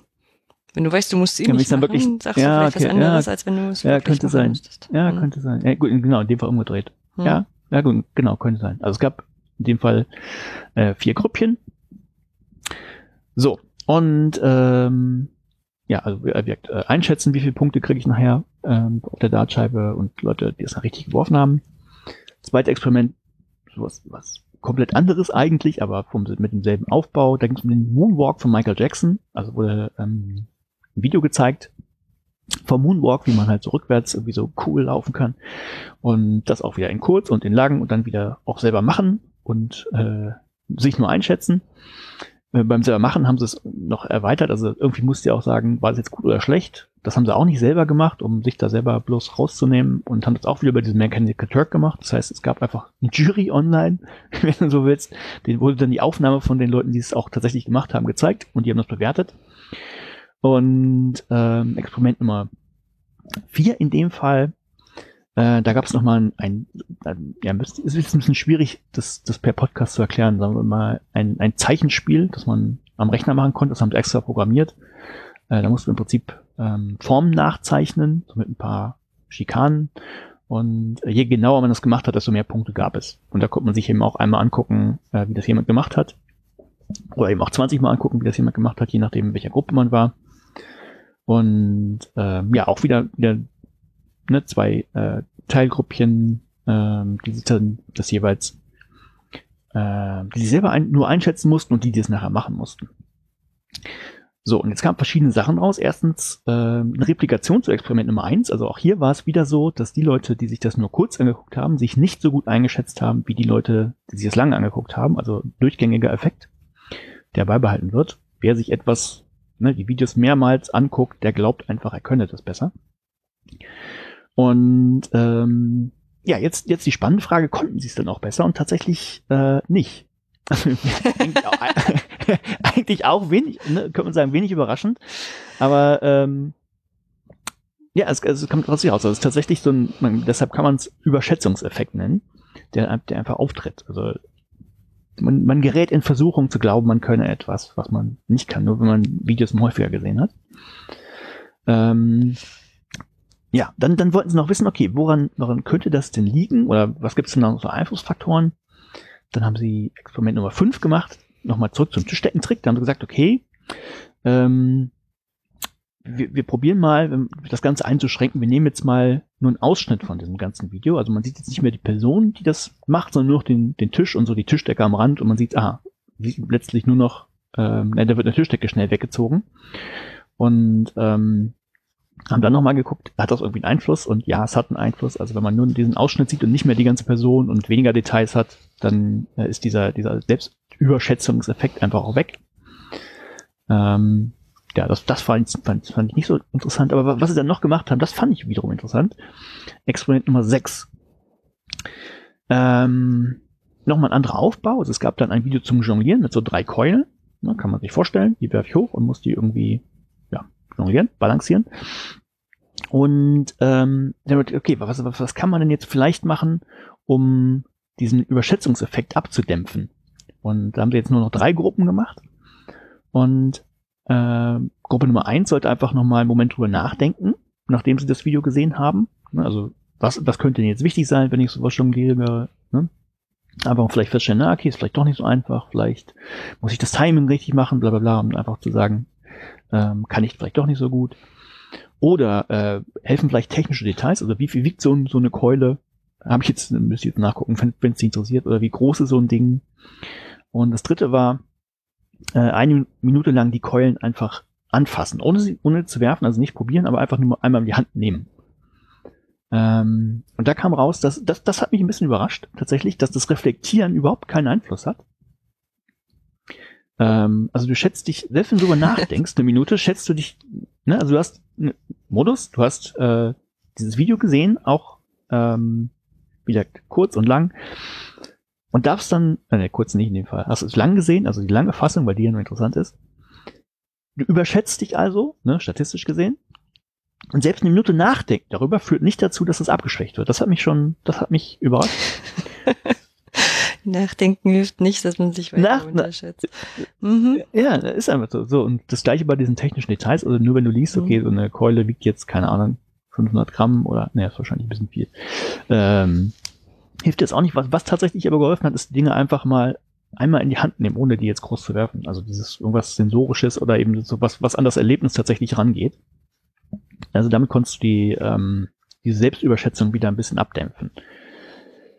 Äh, ja, fand ich ganz interessant. Also wenn man äh, erstens äh, diesen Selbstüberschätzungseffekt von dem erstmal zu wissen, kann ja tatsächlich helfen. Ne? Also wenn ich ähm, Videos zur Verfügung stelle, da sagt man ja auch ganz gerne, gerne beim Flip Classroom oder sowas, äh, na guck mal, also den Vorteil kannst du jetzt 20 Mal angucken. Äh, wahrscheinlich erst zu theoretischen Inhalten, aber das wird ja natürlich auch, mit dem Volleyball-MOOC gibt es ja auch so, so ganz ähm, praktischen Fertigkeiten. Da kann es dann einfach passieren, dass du dich selber überschätzt. Erstmal ganz gut zu wissen und so ein erster Ansatzpunkt, okay, ähm, es hilft jetzt nicht, nochmal groß nachdenken zu lassen oder nochmal Details dazu zu geben, sondern man braucht vielleicht doch die Erfahrung dann irgendwie doch dazu, um das nochmal richtig einzuschätzen. Mhm. Nur kurz als zwischengeschoben, äh, der Volleyball-MOOC ist ja eigentlich kein Volleyball-MOOC, sondern ein Volleyball-Trainer-MOOC. Ein Volleyball-Trainer. Deswegen ja. wird in dem Volleyball-Trainer-MOOC natürlich auch erklärt, worauf man achten muss. Also vielleicht ist das noch ein bisschen andere ah, Schiene. Ja. also deswegen kann man es auch wahrscheinlich auch noch nicht besser, bloß weil man schon mal darauf hingewiesen wurde, was man war, beachten war ein schlecht, muss. War, ja, war, war ein schlechtes Beispiel. Man genau. weiß dann wenigstens, warum es nicht klappt. War ein schlechtes Beispiel, hast recht.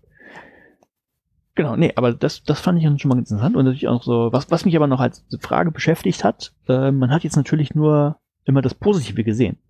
Also bei dem bei der Tischdecke habe ich immer nur gesehen, wie alles stehen geblieben ist. Bei dem Dartwurf habe ich immer nur gesehen, ich habe das Bullseye getroffen. Was mich jetzt interessieren würde, was würde passieren, wenn ich Negativvideos zeige? Würde man sich dann unterschätzen? Ja, wenn ich so ein Video 20 Mal gesehen habe, 20 Mal geht schief, schätze mhm. ich mich dann schlechter ein, als es als tatsächlich ist. Weiß ich aber nicht. Könnte man jetzt natürlich schön machen, weil die, die Rohdaten ja zur Verfügung stehen. Könnte man also mal so eine Vergleichsstudie machen. Die Frage ist, ja gut, okay, beim, beim Tischdecke wegziehen ist es bestimmt okay. Also ja, ich habe überlegt, ob das jetzt, ähm, also ob man dann nur Beispiele findet, die dann schon in die Verletzungsgefahr zu weit reingehen, dass man die nicht nicht Naja, bei, beim Dartwurf könnte ich ja auch Videos nehmen, wo ich, wo ich 20 wo ich daneben Mal nur, haue, ja. wo, ich, wo ich dann irgendwie nur, keine Ahnung, 10 Punkte habe oder sowas und nicht mhm. das Bullseye. Oder beim ja. Moonwalk, dass der irgendwie doch, na gut, da vielleicht doch, das könnte interessant sein. Wie kriege ich einen Moonwalk schlecht? Also wo es einfach komisch aussieht. aus Versehen Macarena, ja. nee, er geht natürlich nicht vor allem, aber das, das wird mich jetzt, das wird mich tatsächlich interessieren. Also, wer dazu Erfahrung hat, ähm, hm. ja, mal Bescheid sagen. Also, wichtig ist, was wir, was wir daraus lernen. Es, es gibt sowas wie einen Selbst, Selbstüberschätzungseffekt und wenn man äh, Lernvideos, also auch noch ein, ein Punkt noch. Ähm, das war jetzt natürlich immer nur so für praktische Sachen. Ich weiß nicht, wie das jetzt bei, bei Theorie ist. Nehmen wir an, ich kriege jetzt irgendwie in der Mathematik gezeigt, wie eine Ableitung funktioniert oder so. Ne, Glaube ich dann auch, wenn ich es 20 Mal gesehen habe, ich kann das schon oder ist das da anders, kann ich jetzt nicht sagen. Könnte man auch noch also, Vergleichen machen. Jetzt mal eine Theorie, die wahrscheinlich, also auch wenn es trivial klingt, bei so bei den, den Beispielen, die du, du gesagt hast, die sind ja irgendwie haptisch oder oder genau, genau, koordinativ. Ne? Also ich muss ja. erst mal so mit meinem Körper selber klarkommen und dann klappt das irgendwie dann später auch, aber ähm, man, man stellt ja manchmal so erst beim, beim Machen fest, was man alles nicht kann. Ähm, bei den, bei den kognitiven Sachen, das ist ja das Nachvollziehen. Ne? Also irgendwann hat der Lehrer mal angefangen, vorne vorzurechnen und man hat das nachgerechnet und hat es genauso gemacht. Da hilft Nachahmung wahrscheinlich schon sehr viel. Und Nachahmung im Denken ist was anderes als Nachahmung im Handeln. Ja. ja. Ja, wobei, gut, was prozedural, also wenn ich jetzt irgendwie, einen, ich hatte ja gerade gesagt, Ableitung an einem mathematischen Beweis, das ist ja auch so, dass Klassiker, jemand steht vorne und schreibt mir halt so einen mustergültigen Beweis runter. Ne, wenn mhm. ich mir den jetzt irgendwie auf Video keine zehnmal angucken würde, würde ich dann auch glauben, ja, kann ich schon, ohne es je gemacht zu haben, oder Ach so, wegen der Selbstüberschätzung. Äh, ja, wegen der Selbstüberschätzung. Geht, ja, es geht ja, es geht, nee, es geht ja nicht darum, ähm, funktioniert das ja, sondern es geht nur um die Selbstüberschätzung. Mhm. Losgelöst von dem ist es tatsächlich so. Mhm. Weiß ich aber auch nicht. Wäre noch eine Frage, ob das gut oder schlecht ist, diese Selbstüberschätzung, ne? Also ich meine, ähm, erstmal ja, lernt man das, hinterher auch darauf, auch ja. darauf sind sie eingegangen, dass okay. es natürlich auch einen, den positiven Effekt hast, dass, dass du dich überhaupt mal traust, was zu machen. Mhm. Da sind sie durchaus ähm, drauf eingegangen. Ja. Ja. Ja, also äh, um es kurz zusammenzufassen, äh, es gibt einen Selbstüberschätzungseffekt, wenn ihr häufig einfach Videos schaut. Und offensichtlich ist es ähm, also wenn ihr Videos schaut, wo ne, jetzt nochmal praktische Fertigkeiten irgendwie gezeigt werden, die gut funktionieren. Äh, aber man kann dem Ganzen begegnen, wenn man ja irgendwie das Erleben, die Sensorik, dann auch das Ganze irgendwo mit reinbringt. Und müsste man vielleicht machen, wenn man diesem Selbstüberschätzungseffekt entgegenwirken möchte. Hm. Ja, das war mein Paper. Fand, ich fand es wirklich, das fand ich mal, das letzte Mal war ich ja ein Meckeronkel, aber das fand ich echt sehr schön. Sehr schönes Paper. Ja. Nö, ist ja einfach so ein Es hat schon, also ich, mein Paper geht ja in so eine, so eine ähnliche, ich sag mal, ähnliche Fachdisziplin rein. Ähm, ist auch schön, einfach mal Paper zu sehen, wo du sagst, so, okay, wir haben jetzt mal das Experiment durchgeführt, wir können jetzt was aussagen. Wir können sagen, dass es das tatsächlich trifft, was wir aussagen wollen. Das nächste soll der nächste mal, ne? Fetzt. Mhm. Hm. Hat das jetzt Implikationen dafür, darüber, wie wir Lernvideos zum Beispiel machen müssten? Naja, ich würde sagen, es kann auf jeden Fall helfen, wenn man um diesen Effekt weiß. Ob man Hm. damit Ja, konkret- also was, was, man, was man damit Mhm. konkret jetzt anfangen kann, wenn es nur um reine Online-Kurse geht, ist natürlich jetzt schwierig zu sagen. Ne? Wenn es, nehmen wir an, es geht um Reifenwechsel, dann kannst du sagen, geht mal raus ans Auto, haltet mal eure Finger an Reifen und guckt mal. Weiß ich nicht, ob das hilft. Aber könnte eine Empfehlung Mhm. sein, die man einfach mal mitgibt. Also bei, zumindest bei den ersten Teil, wo du gesagt hast, also diese Selbst- oder diese, diese Das kann ich auch Gefühl, ne, das äh, kommt bei Videos eher als bei Text. Ne? Mhm. Das wäre Ja, ja, schon genau. mal ähm, ein Punkt dafür, dass man sagt, okay, lass uns ein Video dazu machen. Dann äh, ermutigt man die Leute, das zu machen. Also ich habe ja jetzt zum Beispiel auch für diese Raspberry Pi Spielereien, die ich da gemacht habe, natürlich auch jeden Ja. Schritt erstmal festgehalten als Video. Also ich weiß, ob ich das noch, noch schneide, aber ich habe es erstmal festgehalten. Mhm. ja, dann werde ich wohl doch lieber ein größeres, also ein Video dazu machen und nicht so viel dazu schreiben. Klar, wenn man man so rumdenkt, nur genau. die oder nur die Links dazu setzen, also drunter setzen dann. Oder im Video drin, dann kann Ja. ich ja machen mit H5P. Hm? Ja. Schön, schön. ja, fand ich super. So, Gut. Kapitelmarke. was? Was? Falscher Podcast. Genau. Ähm, genau. Du hattest mir ein Paper über den Zaun geschmissen. Ähm, Ja, hatte du noch ja, du ja nichts. Ach, du hattest doch noch eins. Doch, ich hätte ein- eins gehabt, aber ich, äh, wir hatten uns ja noch kurz überlegt, was, ob wir dem heute so ein bisschen einen Schwerpunkt geben und dann passt das besser. Das Gut, andere kann ich ja. mir noch aufheben, also es ist nicht so, als wäre das verloren. Und das heißt, the mitigating effect of repeated memory reactivations on forgetting. Also Mhm. übersetzt, ähm, ich sag mal so, der, der, der mildernde Effekt durch Wiederholung ähm, auf das Vergessen. Ne? Also durch, durch Wiederholung vergesse ich weniger. Ja. Genau. Ähm, ein Paper aus dem NPJ Science of Learning. NPJ steht für Nature Partner Journal. Ähm, ist erschienen, äh, genau, wurde eingereicht, das Paper am 13. Oktober 2017. Äh, revised, also dann durchgekommen am 27. März 2018. Revised? Nee, und dann accepted am 4. April. Was heißt dann revised? Na, über, nochmal überarbeitet. Nochmal Also überarbeitet. das ist, die, über- das ist die Überarbeitung. okay, also der erste Feedback hat relativ lang gedauert, dann accepted am 4. April 2018. Naja, oder die Überarbeitung dann, genau. Ja, und veröffentlicht am 24. April 2018, also relativ frisch. Also so in unseren Kategorien. Ja. Ähm, ich habe mir wie immer erstmal so das ringsrum angeguckt von dem Paper. Also das ist ja ein Nature Partner Journal von dem großen äh, Journal Nature, also das, was so zumindest in der Naturwissenschaftswelt so eine der heiligen Grale ist. Und es steht unter CC BY Lizenz. Ähm, was jetzt gerade für sowas wie Nature, die ja durch, äh, glaube ich, Springer rausgegeben werden, nicht so ohne weiteres üblich ist. Und dann habe ich mich da weiter mal reingelesen, was man dann machen muss, damit das in der CC BY Lizenz veröffentlicht wird. Oh, was muss man machen? Wie viel Geld muss auf den Tisch legen? genau. Also schön, dass es Open Access ist und frei lizenziert. Ähm, hat sich der Autor, äh, die haben sich die Autoren teuer, äh, teuer erkauft mit einer sogenannten Article Processing Charge. Ähm, also ein, ein, ein, eine Gebühr, die man zahlen muss, damit es diesen Weg durchläuft. Ich nehme sogar fast an, dass ihn jeder zahlen muss, egal ob es dann reinkommt oder nicht. Und das sind 2570 Euro plus äh, Es mehr, ist- mehr, Mehrschweinsteuer. Das ist echt der Hammer. Ja, also ich habe gestern Es äh, den Test gemacht, habe gestern Kai gefragt, was er denn glaubt, ähm, was man denn so zahlen muss und er lacht bei, also nicht, nicht annähernd da. 2570 Euro. Es ist echt der Hammer. Ich weiß, es gibt auch irgendwo Statistiken, was, was, äh, oder Be- Berechnungen, was sowas ähm, tatsächlich kosten würde. Ja. Ich dummerweise im Kopf, aber äh, es, es klingt sehr einfach sehr hoch in meinen, meinen Ohren.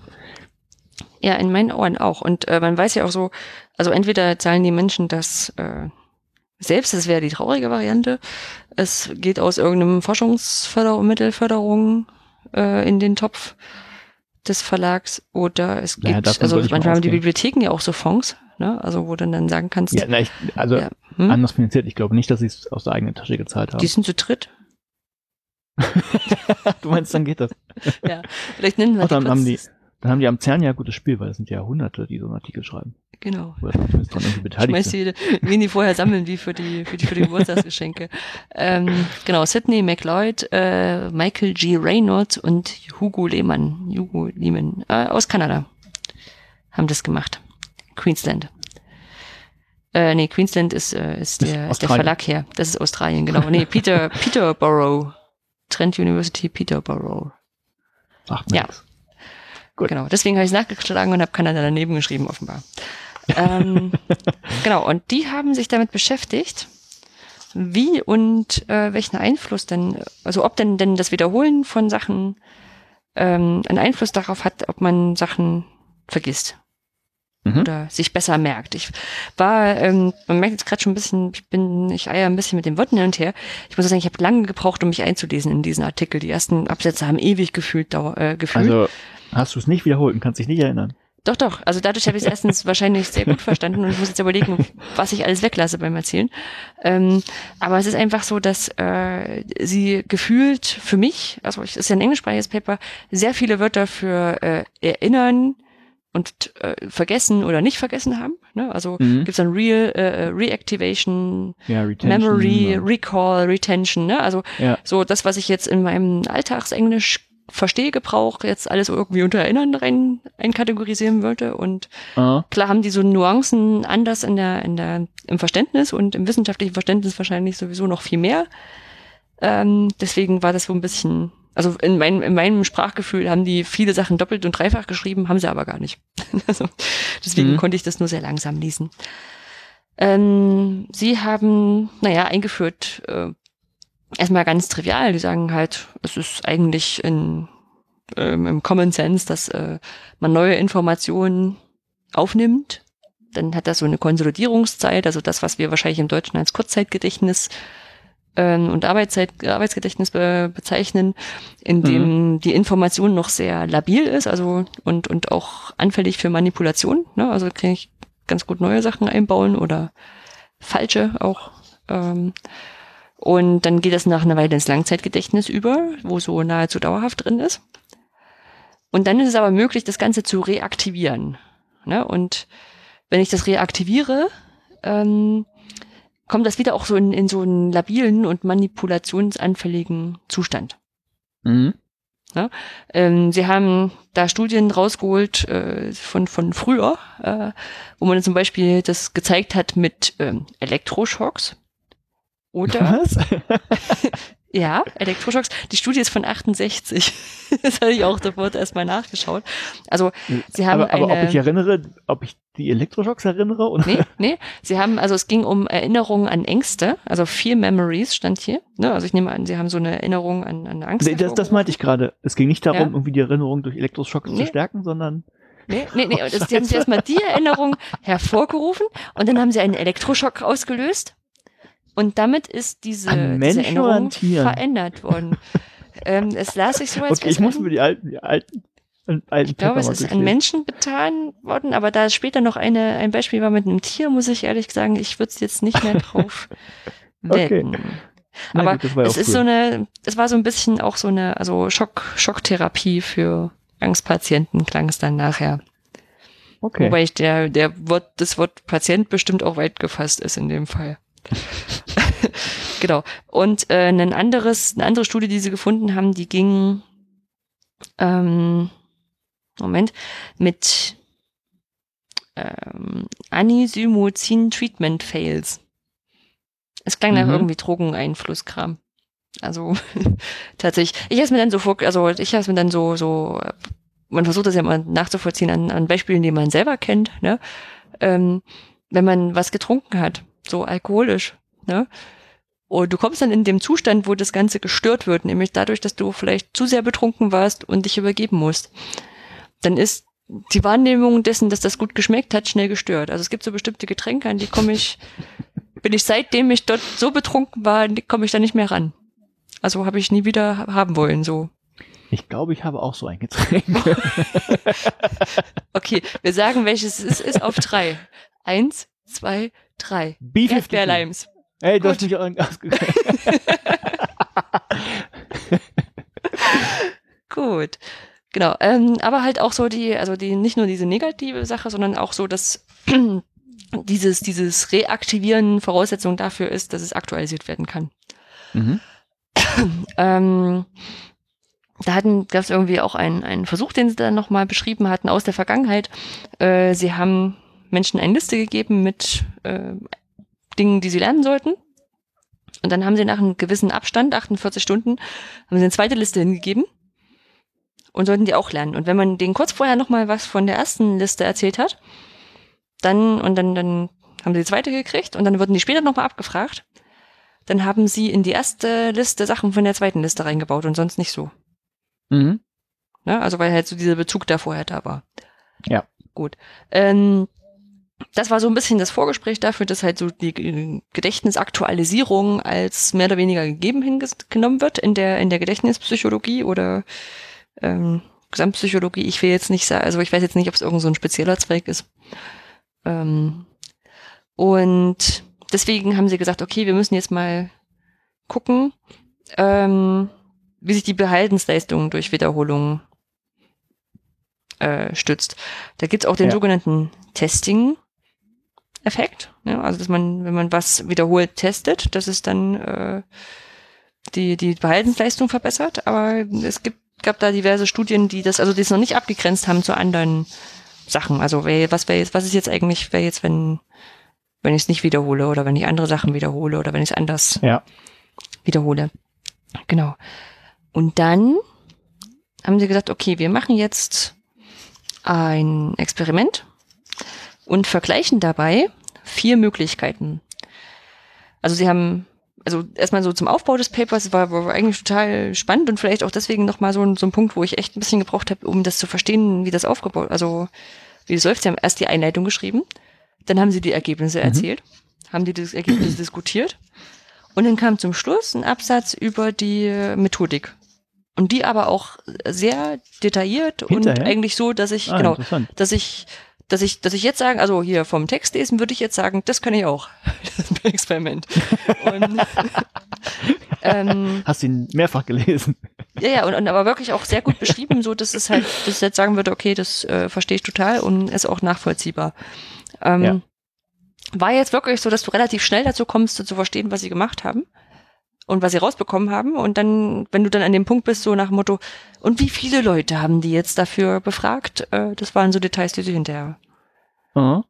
geklärt haben. Also eigentlich genauso aufgebaut, wie man im Paper sonst liest. Ne? Also du blätterst erst nach hinten zur Discussion, guckst, ob du daraus schlau wirst, Ja, genau. Und dann du kannst du vorne das lesen.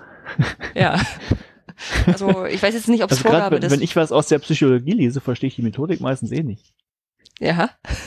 Aber vielleicht, also ich habe auch das Gefühl, dadurch, dass ich das erst gelesen habe, wo was sie dann rausgekriegt haben, hatte ich das Mhm. Gefühl beim Methodiklesen, dass ich es besser verstanden habe. Mhm. Ja, spannend. Aber ich habe natürlich jetzt keinen Vergleich.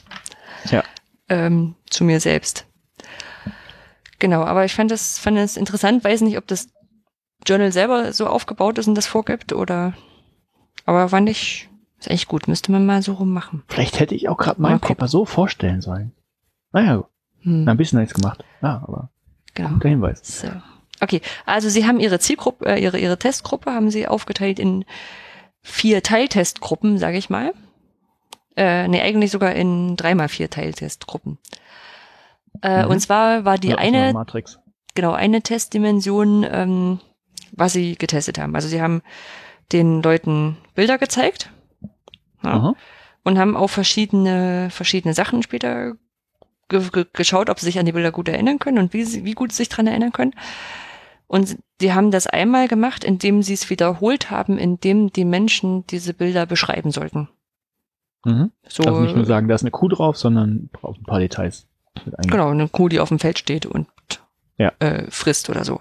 Genau. Aha. Dann, das war der, das heißt Descriptive, haben sie diese, diese Gruppe genannt, also die es beschreiben musste. Dann haben sie Mhm. Component-Sachen wiederholt. Component-Sachen waren, einerseits sollten, also genau, das waren, das, das haben sie hinterher dann im, im der Methode erklärt. Ähm, also es waren, waren Bilder aus so einer standardisierten Datenbank, die es da wohl in der Psychologie gibt. Also schon, schon geil, dass es sowas gibt. Ähm, und auch so rausgesucht, dass die einen bestimmten Grad an, an Emotionalität haben. Aha. Ja, also irgendwie kann, sind diese Bilder schon eingeschätzt danach, je nachdem, was du brauchst. Ja. Brauchst du emotionale Bilder, brauchst du nicht so emotionale Bilder. Ja. Ist schon sehr cool. Ne? Und es waren äh, neun Landschaften dabei, drei Tiere und 14 Sachen von Hau äh, Bilder von Haushaltsgegenständen. Okay. So.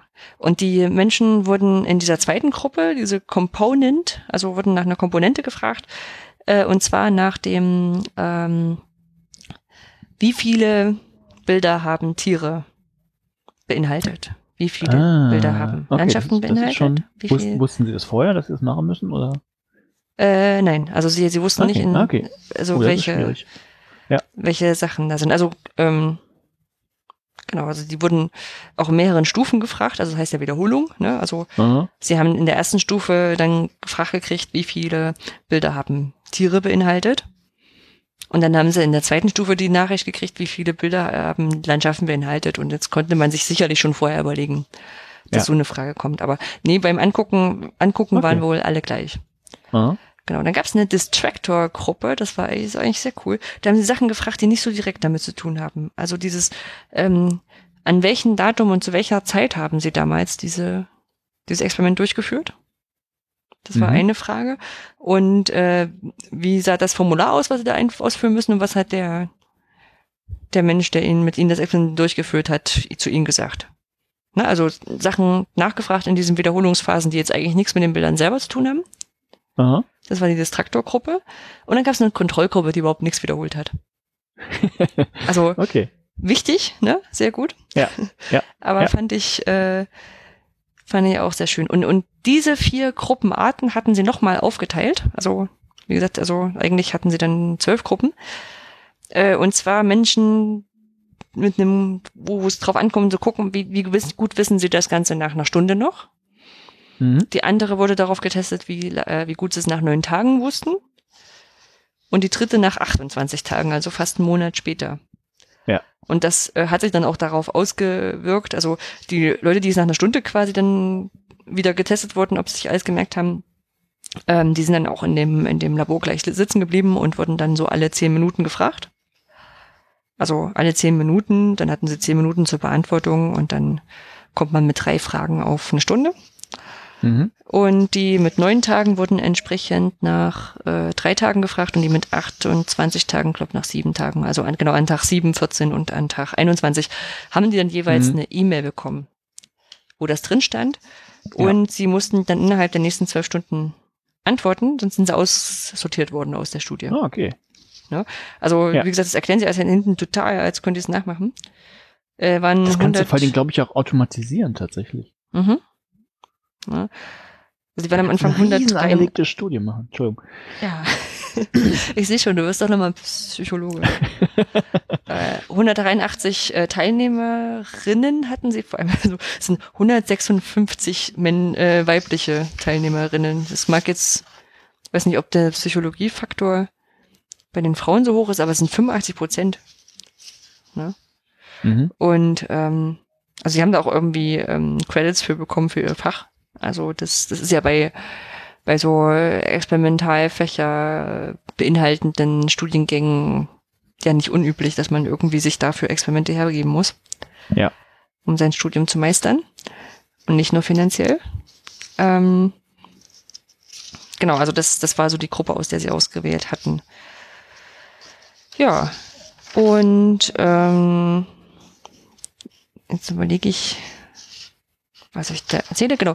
Sie haben dann geguckt, ähm, was, wie konnten sie sich an die, an die Bilder selber erinnern? Ne? Also, wenn sie jetzt gesagt haben, da war eine Kuh dabei, da war ein Pferd dabei, dann haben sie dann Striche bekommen und, ne, also haben gesagt, okay, wie schaut es aus?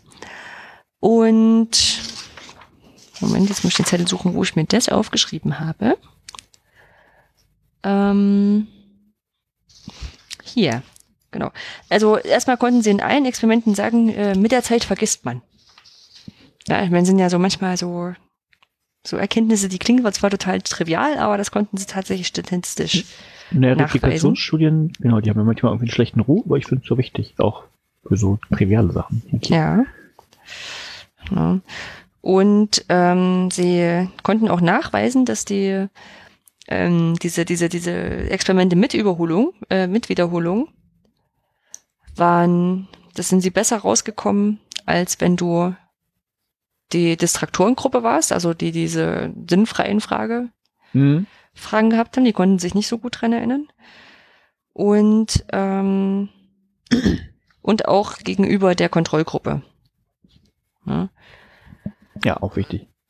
genau. Ähm, was interessant war, war, dass ähm, diese, diese Menschen, die sich dran erinnern mussten, wie oft jetzt ein Tierbild drinne war, also diese Component Group, ähm, da war am Anfang noch nicht so wirklich ein guter Erinnerungseffekt äh, sichtbar. Also es war fast so ähnlich wie die Leute, die sich nicht. Ach nee, Moment, ich bin in der falschen. Äh, doch fast so so ähnlich wie die Leute, die sich nicht dran wiederholen mussten, aber lang, auf Langzeit gesehen, also in den 28 Stunden, ähm, in der 28 Stunden Gruppe konnten die sich sehr gut dran erinnern, welche welche Mhm. Bilder da tatsächlich dabei waren. Also wahrscheinlich, weil sie ja immer wieder überlegen mussten, okay, ähm, was ist denn jetzt ein Tier davon gewesen? Die Hund, die Katze, die Dings. Ja? Also das, Wie war es? Sie hatten, hatten andere, andere Fragen, weil. genau, die, die, diese Kontrollgruppe hat keine Fragen gehabt. Also die wurden einfach Nee, nicht. ich meine die, die anderen. Wenn drinnen, also wenn ich mir einmal gemerkt habe, sind jetzt fünf Kühe drauf oder so, Ach so, ja. dann weiß ich ja die fünf wahrscheinlich, kann ich mich schon dran, dran erinnern. Wahrscheinlich nicht die Bilder unbedingt. Hm. Aber du musst ja durchzählen, welche, welche der fünf Tiere waren. Nee, deshalb frage ich, ob es immer dieselben Fragen waren. Ob das immer nach je, immer ähm, jedem Abstand immer wie viele wie viele Tiere, wie viele Tiere, wie Nee, viele nee, Tiere nee. oder Nach dem ersten okay, war die okay, Frage, wie viele Tiere, und dann zweiten, wie Ah, viele sure. Landschaften. Ne? Also das, Okay, ja, okay, das ergibt Sinn. Ja. du musst ja quasi erstmal überlegen, was habe ich gesehen, um dann zu sagen, war Landschaft oder nicht Landschaft. Ja.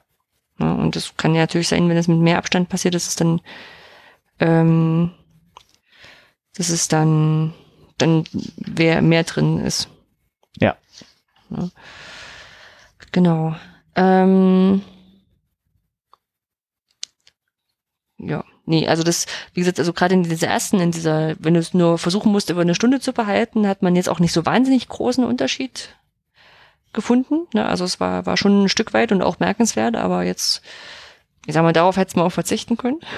Ja. Aber mit, mit, mit verschwachsenen Abstand ähm, ist es schon so, dass du das deutlich siehst. Dann haben sie ähm, Äh, Ja? Eine Frage, gab es denn irgendwie so einen Punkt, wo man gesagt hat, nee, jetzt gibt's keine Steigerung, also äh, keine Steigerung, jetzt bleibt das so oder? Nee, die haben ja nicht, die haben ja nicht äh, die gleichen Personen über die gleiche Zeit getestet. Ah, so. Sondern die haben ja nur quasi mit der Gruppe dann entweder nach neun Tagen oder nach einer Stunde oder nach 28 Tagen gesagt, so und jetzt ist die Testsituation, ähm, sag uns mal, wie, an wie viel du dich erinnern kannst. Mhm. Ja. Dann, haben sie nach Bilddetails gefragt, ähm, wo auch äh, die, die Gruppen, die wiederholt haben und richtig wiederholt haben, besser waren als die, die diesen Quatsch wiederholt haben oder nicht wiederholt haben.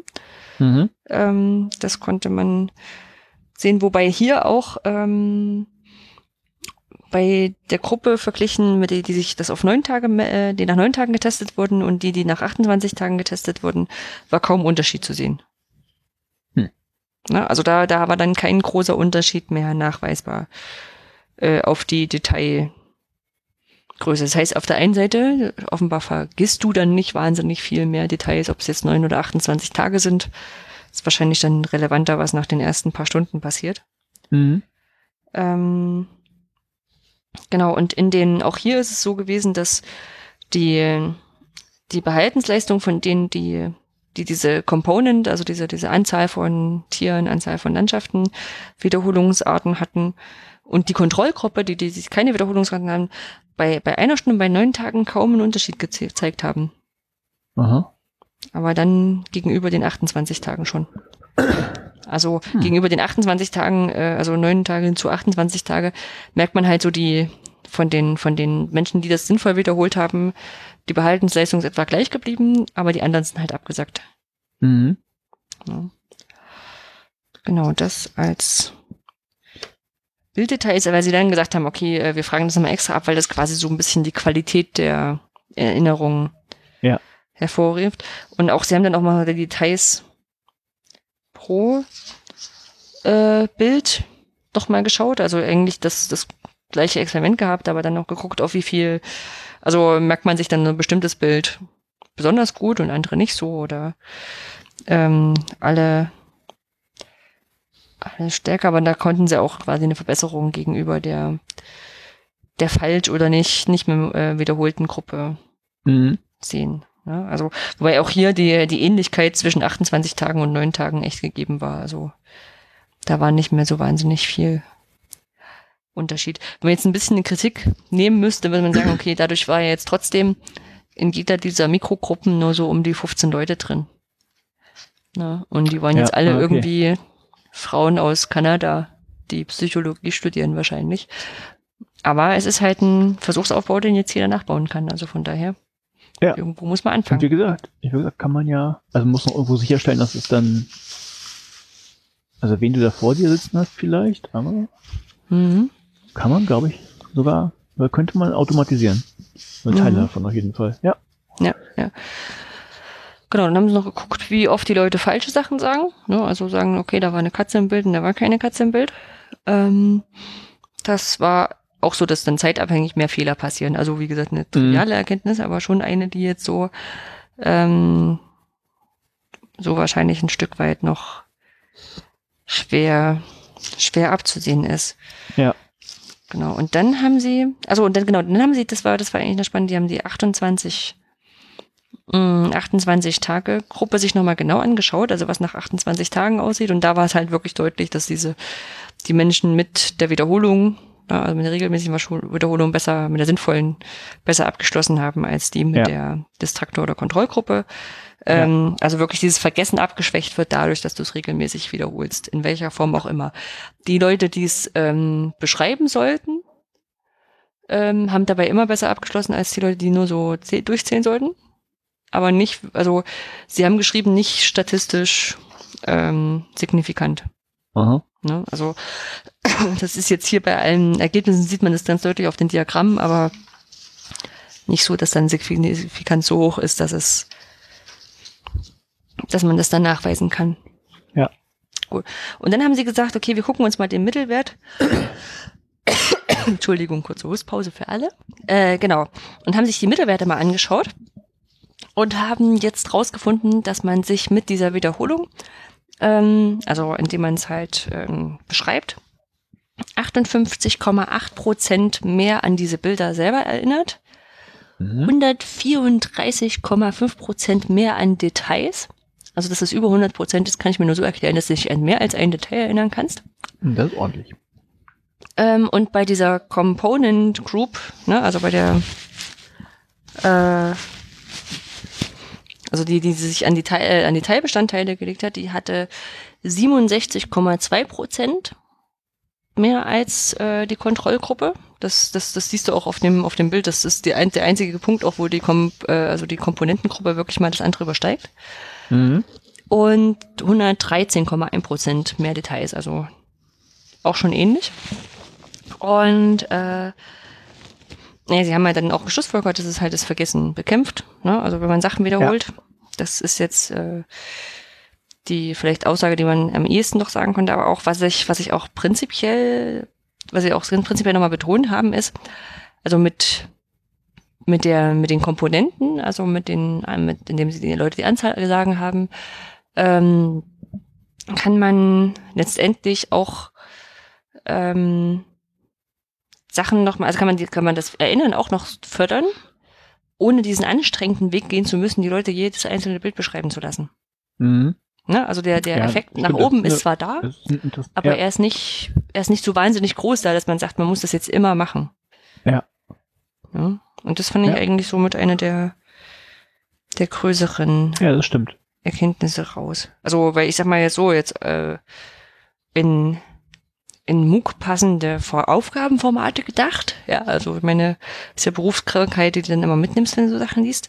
Ähm, dann mal zwischendurch nachzufragen, wie viel, wie viel Tierbilder das waren. Das ist ein Lückentext.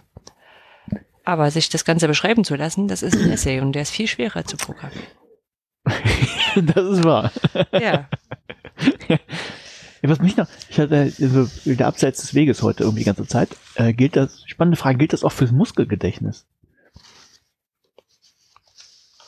verstehe ich nicht, dass du. Äh, nee, also wenn du jetzt, äh, keine Ahnung, ähm, ich, ich hatte irgendwie an Karate gedacht und sowas. Also wenn du jetzt Mhm. quasi regelmäßig bestimmte äh, Sachen machst, also vergessen dann auch deine Muskeln das dann weniger oder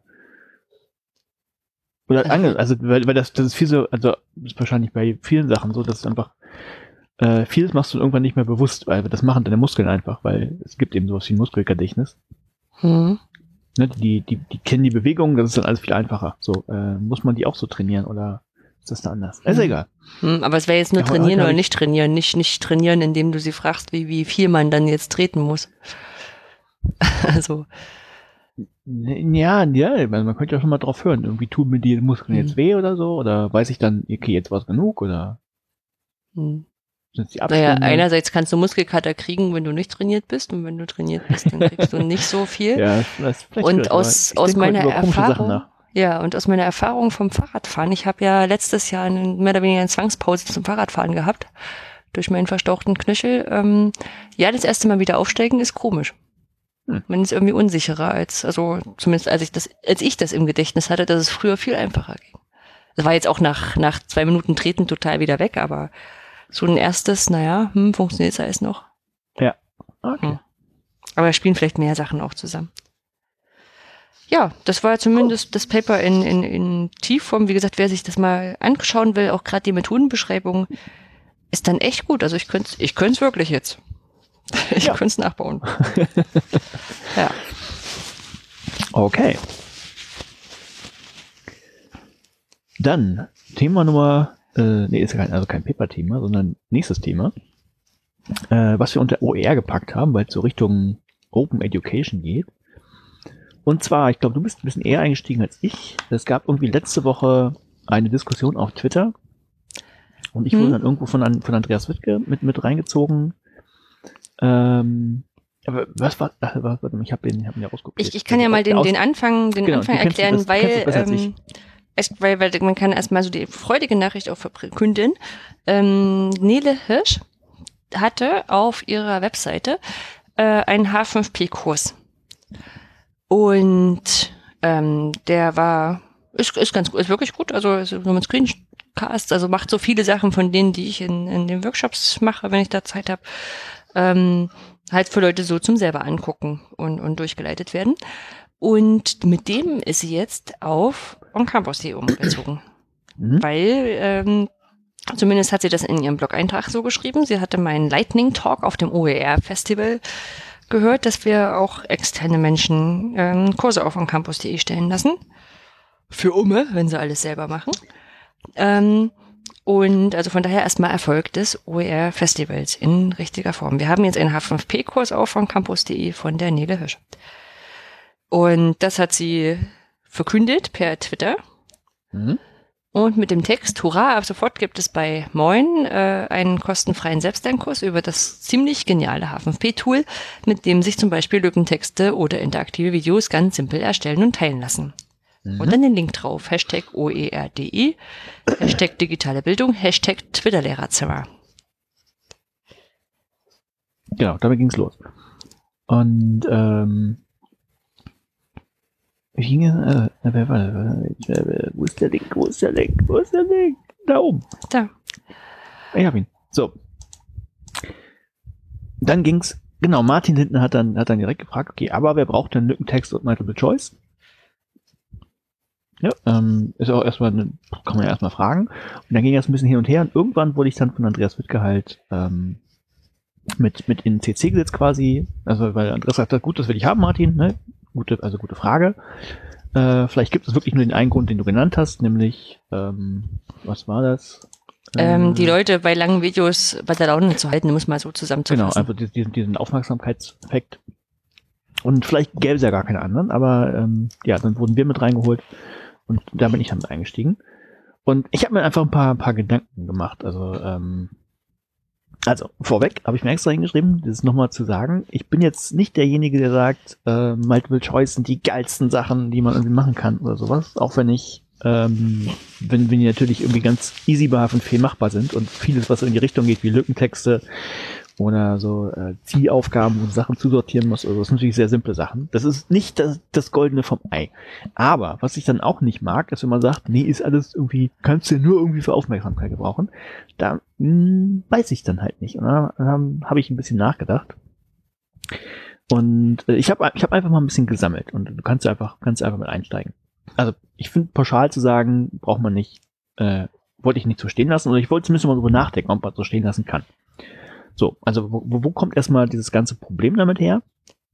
Ähm, das, das Wissenschaftliche dahinter ist einfach der Behaviorismus. Also das, ähm, wer schon mal von Skinner gehört hat, in der Skinner-Box und den, den Tauben, mit denen Experimente gemacht hat, da geht's wirklich nur so, gibt so Reiz-Reaktionsschema. Also ich biete einen Reiz an und dann kommt eine Reaktion. Und äh, von der Theorie her, ne, wenn ich den richtigen Reiz anbiete, kommt auch die Reaktion raus. Und so könnte man auch lehren und lernen. Ne, das Hast du das mit Tauben gelernt in der Schule? Wir hatten das mit Hunden. Das war Pavlov. Entschuldigung. Oh Gott, jetzt habe ich mich total blamiert. Das, das, das schneiden wir raus. ähm, das lässt du äh, drin, äh, stimmt's? Äh, also jeder, der das jetzt hört, weiß, dass Olli das drin gelassen hat. ich glaube, ja, ich hab's. Äh, jetzt bin ich raus. So, wo ich, also, genau. Ähm, Entschuldigung. Ja. Genau, genau. Also das ist, das greift natürlich wirklich zu kurz, weil Lernen, das Lernen halt aber sag mal, das reicht nicht alleine, um Lernen zu erklären. So, es ist aber nicht komplett sinnlos, ne? Denn, also wir hatten jetzt gerade, nimm mal das Beispiel, du hast es gerade gekommen, für der Wiederholung, also wenn ich den quasi den, ne, den nochmal einfach so einen doofen Reiz hier, gib mir, beschreib das, beschreib das, beschreib das, irgendwann äh, bleibt auch was hängen, also man hat auch was gelernt. Und wenn es nur, nur diese Behaltensleistung ist, ich habe mich an Sachen erinnert. So, warum ist noch ein Problem? Es gibt eben äh, den Begriff der Tudifizierung. Da teile ich tatsächlich die Bedenken, dass die ähm, manchmal einfach inflationär gebraucht werden, weil es technisch halt einfach umzusetzen ist. Und ich kann es halt auch schnell schnell einsetzen. Da macht es keine Rolle, ob das digital oder analog passiert auf einem Blatt Papier. Ne, ist schnell gemacht. Mhm. Ne, was da heißt, aber als Kommentar dazu, dieser Vorwurf der Tulifizierung, den finde ich immer so schlimm als Menschenbild gegenüber den Lehrenden. Ja, also das heißt ja vor allem, der Lehrer ist so doof, der wird jetzt, wenn er ein Tool kennt, das Lückentexte macht, demnächst nur noch Lückentexte machen. Hast du schon mal angesprochen, genau. Ja. Ah, ich höre auch im Podcast schon. Ja. Man weiß es nicht, aber man kann es nicht oft genug sagen. Also, ja? Nein, aber ich, ich, ich verstehe, es gibt, es gibt dann, ne, auch wenn man, wenn man nachdenkt, manchmal hat man ja keine Zeit oder so, dann vielleicht, ach, naja, dann mache ich heute mal einen Lückentext, oder auch wenn es Unsinn ist aber äh, so einfach nur äh, einfach nicht Probleme. Die sind, die sind ja tatsächlich da. Dann eben dieses ähm, so schön wie es heißt Testing for the Test, also dass man also Lückentexte und Multiple Choice Dinge einfach äh, macht und dann Leute dahin äh, das den Leuten das beibringt, um so einen so einen Lückentext zu bestehen oder so einen Ankreuztest zu bestehen. Das ist klar problematisch ohne Frage. So, dann habe ich gesagt, gibt es, aber ähm, Martin hat ja gefragt, gibt es denn mehr Beispiele, ne, wo, wo das Sinn ergibt? Na, ich gesagt, ja, finde ich doch noch ein paar. Also den, den ersten hatte ich gleich ähm, mit vertwittert. Äh, jetzt muss ich hier, jetzt habe ich es nicht sortiert. Äh, ich gehe ich es einfach durch. Ähm, so, also Beispiel Nummer eins. Es, es gibt einfach Sachen, die man auswendig wissen muss. Und das meine ich jetzt nicht irgendwie irgendwelche Jahreszahlen, wann wer geboren wurde. Mag es vielleicht auch Fälle geben, wo das wichtig ist. Ähm, ja, von mir aus, wenn es Millionär ist, um irgendwie Geld zu verdienen. Aber es gibt also auch sowas wie Notfallmedizin. Da muss ich als, als Notarzt einfach wissen, welche Dosis ich von einem Medikament jetzt gerade bei welcher Indikation geben kann. Also da kann ich nicht erst noch lange nachschlagen, oh, wie viel brauche ich denn da? Ist einfach die Zeit nicht da. Da muss ich auch auswendig ne, äh, gelerntes Wissen haben. Und ich glaube, da helfen auch Lückentexte und Multiple Choice Quizzes ganz gut, einfach um festzustellen, okay, äh, weiß ich noch nicht, muss ich nochmal nachgucken. Ja, ich meine, so, so Klassiker ist ja einerseits auch ähm, ne, auch Sprache. Ne? Also ähm, wir hatten ja schon in der Folge zwei, ähm, wo ich mich mit Duolingo mal ein bisschen auseinandergesetzt habe. Also mhm. ähm, ich habe ja wirklich tatsächlich das Gefühl, es, es wird besser so in, in Sachen, die einem schneller einfallen. Also andersrum, durch das Paper heute weiß ich natürlich, dass es so ist. Dadurch, dass ich es wiederhole, kann ich, also vergesse ich Vokabeln nicht so schnell. Na? Ne? Und klar kannst du sagen, ich habe ja Google Translate, ich habe ja so Sachen, mit denen ich sage, aber wenn ich dann mit jemandem spreche, erstens äh, es ist jetzt nicht so geil, wenn ich dann jedes dritte Wort im, im, im Handy nachgucken muss. Also das ist schon, äh, stört den Redefluss und dann verstehe ich auch den Gegenüber gegebenenfalls gar nicht. Ne? Also das ähm, in so in so Gesprächssituationen ist es schon einfach wichtig, dass man Vokabeln auch parat hat. Ja, wenn man sonst nicht ausdrücken kann oder es nicht richtig versteht. Genau. Also Ja. mein Beispiel wäre noch, ich, ich habe das irgendwann vor einem Jahr oder so hatte ich das, nee, ist schon ein bisschen länger her. Ähm, ich habe nach Wohnungseinrichtungskrams gesucht und wusste, wusste immer nur, was mir gefällt. Ne? Also was wie äh, so ähm, ähm, unverputzt Wände und so Metallkrams. Ne? Ich wusste aber nicht, dass es dafür auch einen Begriff gibt, nämlich das heißt Industrial Design. Das wusste ich nicht. Und ich habe immer einen abgebrochen, wenn ich irgendwie einfach so nach Anregungen gesucht habe. Also einfach, weil ich diesen Begriff nicht kannte. Und als ich dann irgendwann drauf gestoßen bin, wie geil ist das denn? Es gibt da einen Begriff für. Ich kann jetzt mit diesem Begriff suchen. Ne? Also war alles irgendwie viel einfacher. Also diese, diese Unknown Unknowns. Also ich wusste nicht, dass es sowas gibt und konnte deshalb auch nicht danach suchen. Also von Hm, daher ist es hm. einfach, ne, geht, also das geht jetzt auch wieder nicht einschränkend, weil es geht natürlich nicht nur über Multiple Choice Quizzes oder so, dass man dieses Wissen draufkriegt, aber es kann halt helfen. Und von daher sehe ich da schon dafür einen Sinn. Also jetzt haben wir schon äh, ein Beispiel gehabt. Und mit der Sprache dann zwei. Mhm. So, dann Nummer drei, das hatte Martin ja selber genannt. Es geht um diesen, also nehmen wir irgendwie ähm, die Aufmerksamkeit schweift ab. Mit so einer Frage kann ich Leute einfach nochmal auf eine einfache Art und Weise zurückholen. Da haben wir schon drei Gründe. Ja, ich fand auch, also habe ich mir auch geantwortet, dass ich das schon eigentlich schon Grund genug dafür finde, dass es diese Tools gibt und wer mit mehr damit machen will, kann das gerne tun und, und tut das auch. Ja, also ich weiß auch immer Genau. nicht, warum die Sachen so prinzipiell immer ankritisiert werden müssen.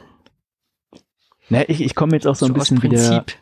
Ja, aber ich, ich, ich habe ja hab's anfangs ja gesagt, ich weiß, ich spiele jetzt sowas wie den des Teufels Advokaten. Also ne, es ist Wumpe. Also wer, wer mich kennt, der weiß, dass ich da wirklich irgendwie jetzt kein, kein Lückentext-Hardliner bin oder sowas. Nee, aber du hast ja die Fakten zusammengetragen. Das ist doch sehr schön.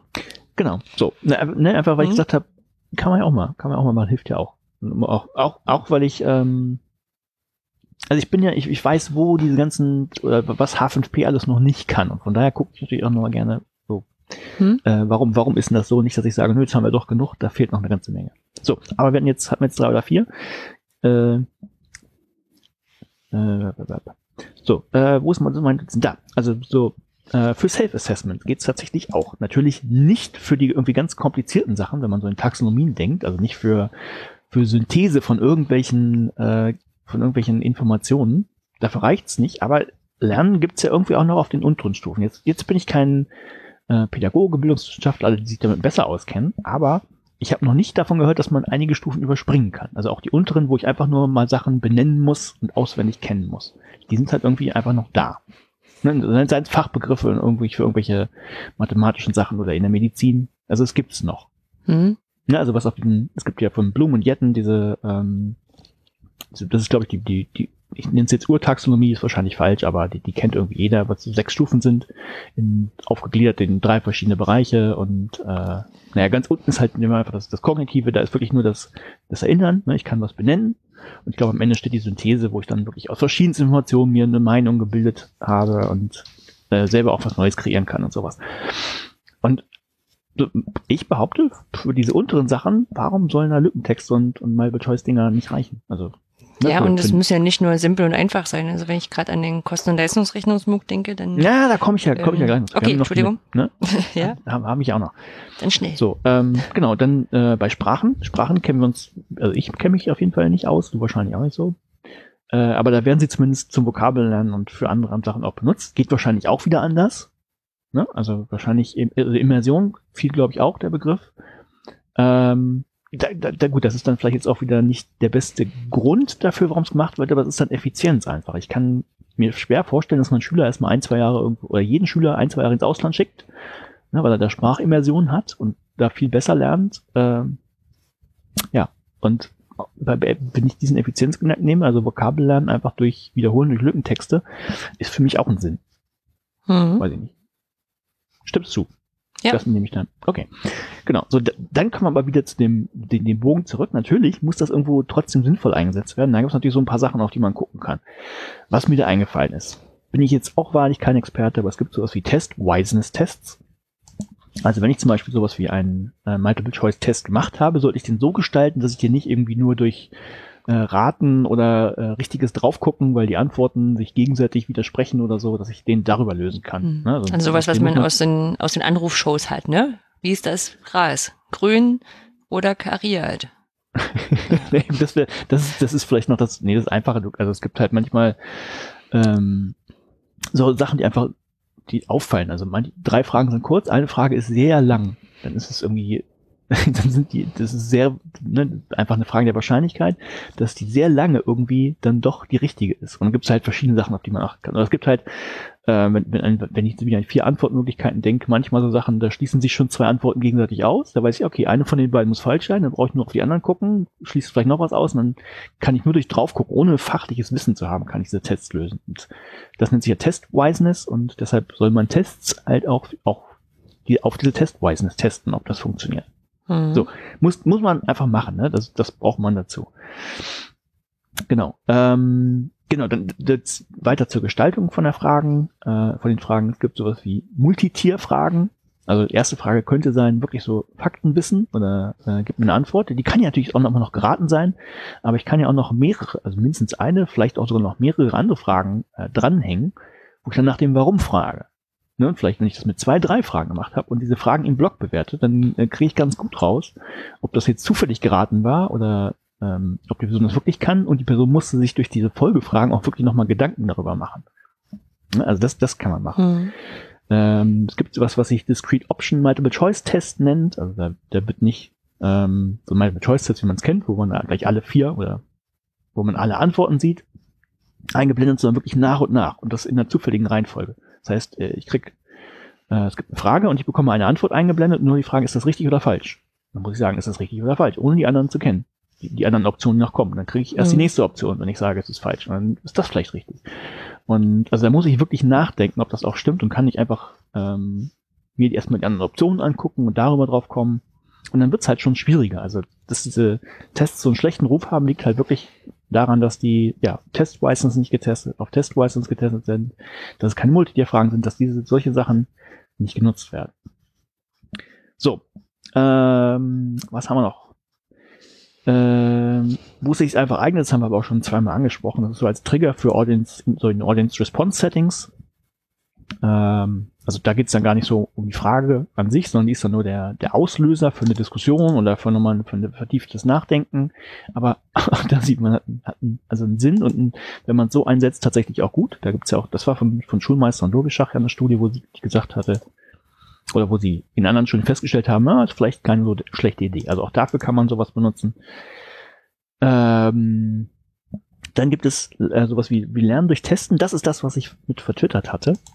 Ähm, da gab es gab's eine Studie mit, mit zehn Vorteilen oder von äh, 10 Benefits of Testing. Äh, wie übersetzt man Benefits? Ganz gut. Ähm, zehn, gute Sachen von, von Tests und wie man sie in, der, in, äh, in Lernszenarien halt benutzen kann.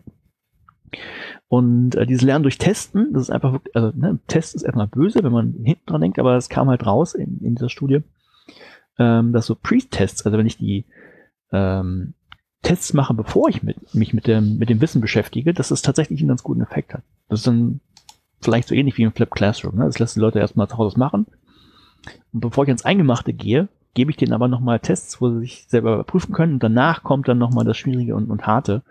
Und mhm. ähm, ich habe ich hab das, das Paper nur überflogen. Ich weiß die Details jetzt leider nicht. Aber ähm, allein dafür, dadurch, dass man sich eben durch diesen Häkchen-Test schon mal vorher mit beschäftigt hat, kann man das, das andere Wissen halt besser aufnehmen.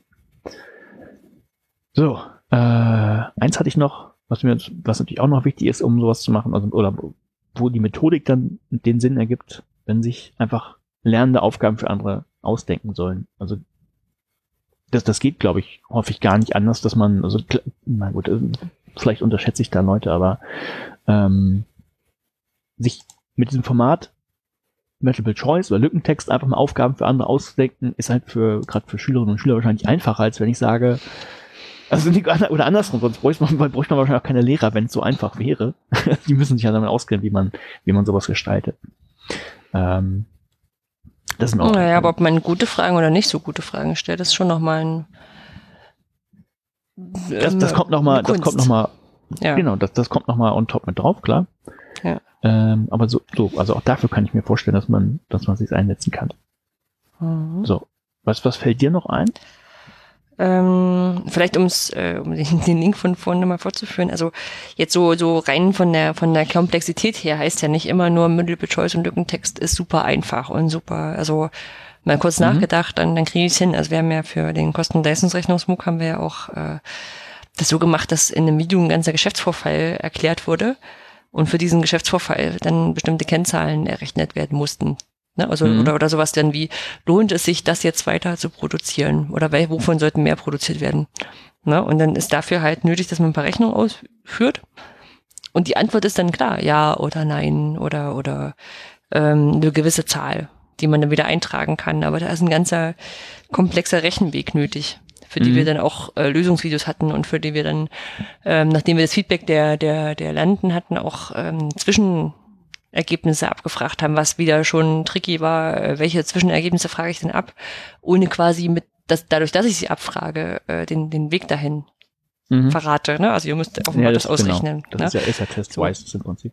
Genau, aber das ist so dieses, ähm, äh, dieser, dieser Punkt daran zu sagen, okay, jetzt bloß blöde Multiple-Choice-Aufgaben. Hm. Also es Genau. kam mir dann auch weiter raus, ne? Also wir machen den Multiple-Choice, äh, wir machen, wir machen den Multiple-Choice-Test Spaß und ich dachte so, hä? Keine Ahnung, aber fragt doch die Unterja auch, warum die zum Mehrwert-Millionär kommen oder warum Menschen in Kneipenquiz gehen oder wie auch immer. Also es ist ähm, also er hat es dann stark auf dieses Prüfungslernen bezogen, ne? Also dass man halt mit, damit so ein, so vorbereitet auf auf Prüfungen und fremdgesteuerten Drill hat er tatsächlich so noch reingeschrieben und das war so Mhm. so ein Ding, wo ich so dachte, aber ich meine, das mag jetzt äh, im, im schulischen Kontext und im vielleicht auch im hochschulischen Kontext viel der Fall sein, vielleicht im hochschulischen noch nicht mal so sehr. Ähm, aber auch so zu überlegen, woher kommt das denn, dass man, dass man die Sachen abfragt? Also ähm, und, und, und auch äh, andersrum auch äh, eben solche Quizzes und, und Aufgaben auch als Möglichkeit zum, habe ich das jetzt eigentlich richtig verstanden, auffasst. Also so sehe ich die Sachen ganz oft bei uns in den Videos auch. Ne? Also auch wenn, weil es hängt ja bei uns in den Kursen ganz selten irgendwie tatsächlich eine Leistung äh, dran, die man irgendwo richtig dolle braucht. Also wenn man jetzt nicht eine Klausur dazu schreibt. Sondern Genau. wirklich dieses, habe ich das richtig verstanden und ähm, auch mal zwischendurch gefordert zu werden. Ne? Ja. Genau, und trotzdem weiß ich natürlich dann immer noch nicht, wo es gehakt hat, also weil ich den ganzen Lernweg oder Prozess nicht begleiten kann. Ne? Ja, ja. ja und dann auch, auch dann wieder der Fall, das steht ja alles nicht im luftleeren Raum. Ne? Also auch wenn ich jetzt einen Lückentext oder eine ähm, in, in, in Multiple Choice in einem Video reinbaue, ja, dann ist ja nicht so, dass dann nicht entweder ein Kurs ringsrum ist oder also irgendwo steht das Ding ja. Ne? Und dann ist auch immer in, in, in Kommunikation, also ein bis zwei Klicks weg. Ja, da steht ja trotzdem noch das ganze Internet daneben. Also wenn du jetzt sagst, es ist nur Bildung und Lernen, was ich mindestens eine halbe Stunde durchdiskutiert habe, dann geht das ja weiterhin. Und alle anderen, die jetzt sagen, ach, ich gucke mir das jetzt aber nachts an und möchte erstmal ein paar Antworten haben, die können das dann machen. Genau. Nichtsdestotrotz Ja. ähm, hat, hat er Wert. Äh, Es ist nicht das Allheilmittel oder sonst was, nur ich wollte es auch nicht so stehen lassen, dass es jetzt für, quasi für gar nichts geeignet Ja, aber das sind andere Sachen ja auch nicht. Also du kannst auch ein Buch schreiben. das Nein, aber- Nee, richtig, ist, ist ja richtig. Aber was, was ich jetzt total spannend finde, weil ich glaube, äh, vielleicht hat uns der eine oder andere zugehört, dem das, nein, nicht sauer aufstößt, aber der sagt, hm, das ist ein Reibungspunkt, finde ich interessant. Wir haben ein, ein ganz langes Kommentarfeld da unten. Da könnt ihr, ich glaube, so viel reinschreiben, wie ihr wollt. ich weiß nicht, DSGVO-konform, glaube ich sogar, ne? Ja, ihr könnt es anonym reinschreiben, Mhm. ist kein Problem. IP-Adresse fällt weg. Das geht alles. Ähm, ich überlege mir gerade, was die Datenbank vielleicht für eine Zeichenbeschränkung hat- haben könnte. Weiß ich nicht. Also es ist viel Platz, ich glaube, es reicht. Ähm, wenn ihr uns was da lassen wollt an Kommentaren, dann macht das bitte. Mhm. Weiter geht es mit Tool Alt entfernen. Und da musst du übernehmen. Genau, also ich habe gedacht, ich äh, gebe einfach mal zwei tolle Tools äh, weiter, die ich äh, auf dem OER-Camp 18 Hattingen von Nele Hirsch kennengelernt habe. Also vielleicht können wir auch, vielleicht können wir diese, diese, diese Episode den Nele Hirsch widmen, weil jetzt ein paar Sachen durch sie angetriggert wurden. Eine, eine, Ähm. Ode, eine Ode an Nele nennen wir es einfach. Ja. Äh, und zwar einerseits gibt's äh, das Tool Twine. Äh, mit Twine auf, äh, glaube twinery.com, steht in Show Notes, ähm, kann man, ich sag mal ganz banal, Hypertext schnell erstellen. Ähm, ich, ich sag mal so, ich fange an zu schreiben und sag dann so, ähm, ich möchte jetzt einen Link auf eine zweite Seite haben, so wie im Wiki, ne? Dann mache ich ja zwei äh, Mhm. eckige Klammern auf und schreibe da den Ja, Linktext rein und mache wieder zu. Syntax. Genau. Und ähm, kann so mehrere Seiten anlegen, äh, krieg in dem Editor auch visualisiert, äh, von welcher Seite ich wohin springe. Na, also dann, also quasi dieses, dieses Seitennetz dann aufgezeigt. Und ähm, das nette, coole dran ist, man kann loslegen, ohne sich, ohne sich anzumelden.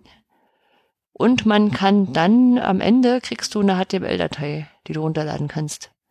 Und zwar eine mit einem Boost an JavaScript dazu. Das darum kümmern, dass du quasi, ich habe auch was gedacht, okay, was, wie funktioniert das? Das ist jetzt ein lange und, und der setzt halt Anker zum Springen nach unten, aber nee, äh, das wird alles über JavaScript realisiert. Also das ist so ein, ein relativ großer Overhead. Und ähm, ich habe gesehen, damit sind auch schon Spiele programmiert worden, also geschrieben worden. Weil ich auch äh, zufällig kurz vorher gefragt worden bin, ob ich, äh, also jemand sagte, ich würde gerne Text-Adventures machen, so und äh, mhm. also ich wurde eigentlich mehr oder weniger gefragt, ob H5P das könnte und ich so, ja, jetzt aktuell eher nicht so. Nee. Vielleicht könnte es über das Branching-Szenario realisiert werden, aber auch so nicht, weil es äh, dafür gedacht ist, sondern weil es vielleicht irgendwie geht. Bedingt. Also ja. das Ganze erinnert mich an diese, ähm, heißen die Spielbücher? Ich weiß es gar nicht. Hm?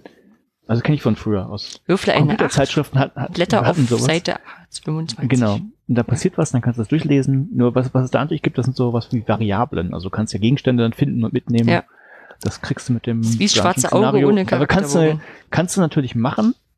Ist ja kein Problem. Du hast dann natürlich nur für jeden Gegenstand oder so, brauchst du dann die doppelte Anzahl wieder von Knoten. das könnte dir ziemlich schnell explodieren. also äh, äh, ist natürlich von der Informatik gedacht. Also du hast irgendwie drei Szenarien und dann musst du ja alle durchspielen mit ich habe Gegenstand oder ich habe Gegenstand nicht naja, in der Theorie. Ne? Naja, also kannst du mir ein paar wegstreichen wahrscheinlich, aber hm. das fliegt dir schnell um die Ohren, wenn du auch noch Kombinationen hast von Gegenständen, die interessant sein könnten, wenn du Gegenstand A und B hast, aber nicht C oder deshalb. Ja.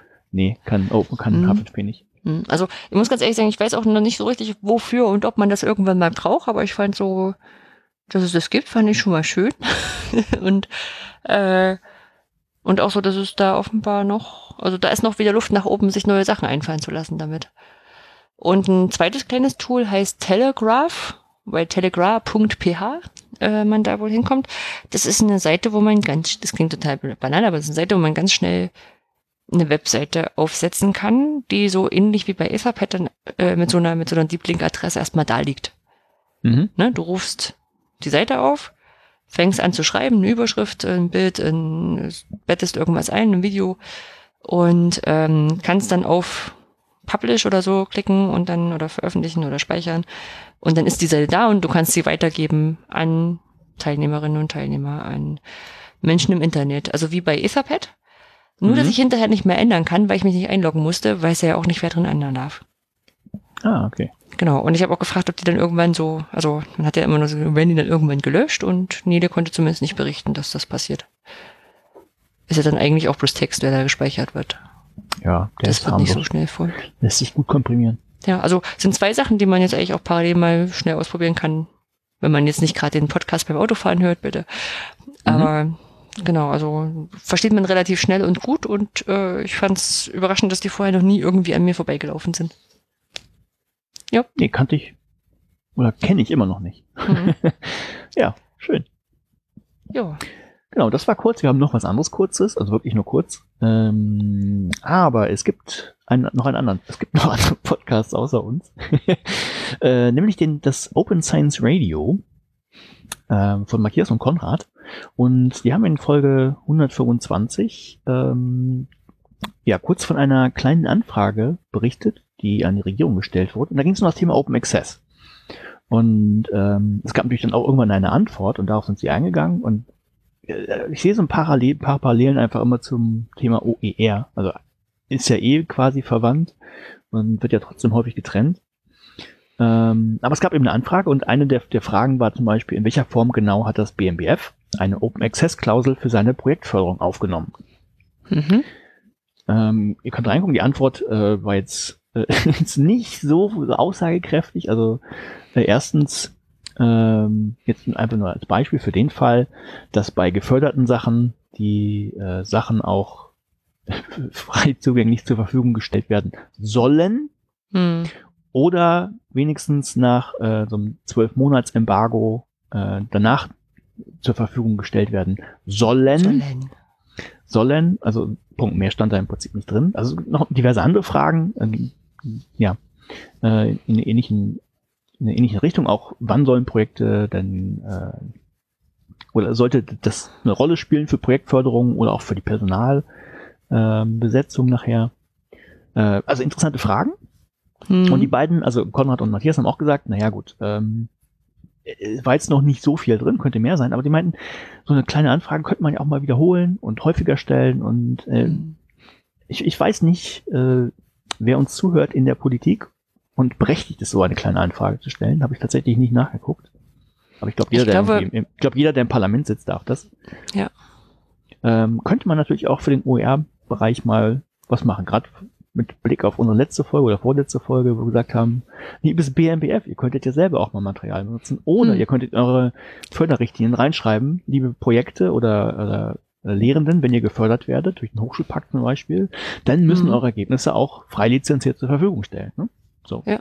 Aber das Passiert können das, wir ja vielleicht mal mit, mit, mit anstoßen und vorbereiten. Also ich weiß jetzt nicht, welchen, Das ist eine gute Idee, ja. ne, dass wir jetzt irgendwie so ein offenes Dokument irgendwie aufpacken. Vielleicht sogar auf ein OER Camp Nord. Ich weiß nicht, wie voll dein Terminplan ist. Gefühlt ist meine auch voll. Aber das hat Äh, uns ja noch nie abgehalten, irgendwelche Sachen zu machen. drei Workshops, H5P Meetup, Podcast, ein Termin noch nachmittags am Hm. Freitag? Ja, Freitag. Mal gucken. Na gut, aber es gibt ja äh, Barcamp-Teil. Und Internet. Und, irgend und Internet. Vielleicht habe ich da noch was durch. Nee, es gibt ja auch danach noch das Internet, wo man so Sachen machen kann. Ja, nee, aber das stimmt. Wir könnten mal sammeln, so was dann so für Fragen wären. Genau. Und die könnte man prinzipiell Leuten, die berechtigt sind, das finden wir ja dann auch raus. Ich bin meine auch, das ist jeder, der im, im Ja, Parlament ich glaube, ist. genau, ich glaube, es dürfen Leute an mitwirken, aber es ist, Mhm. die Anfrage stellen können nur Leute, die natürlich auch im Parlament Ja. sitzen.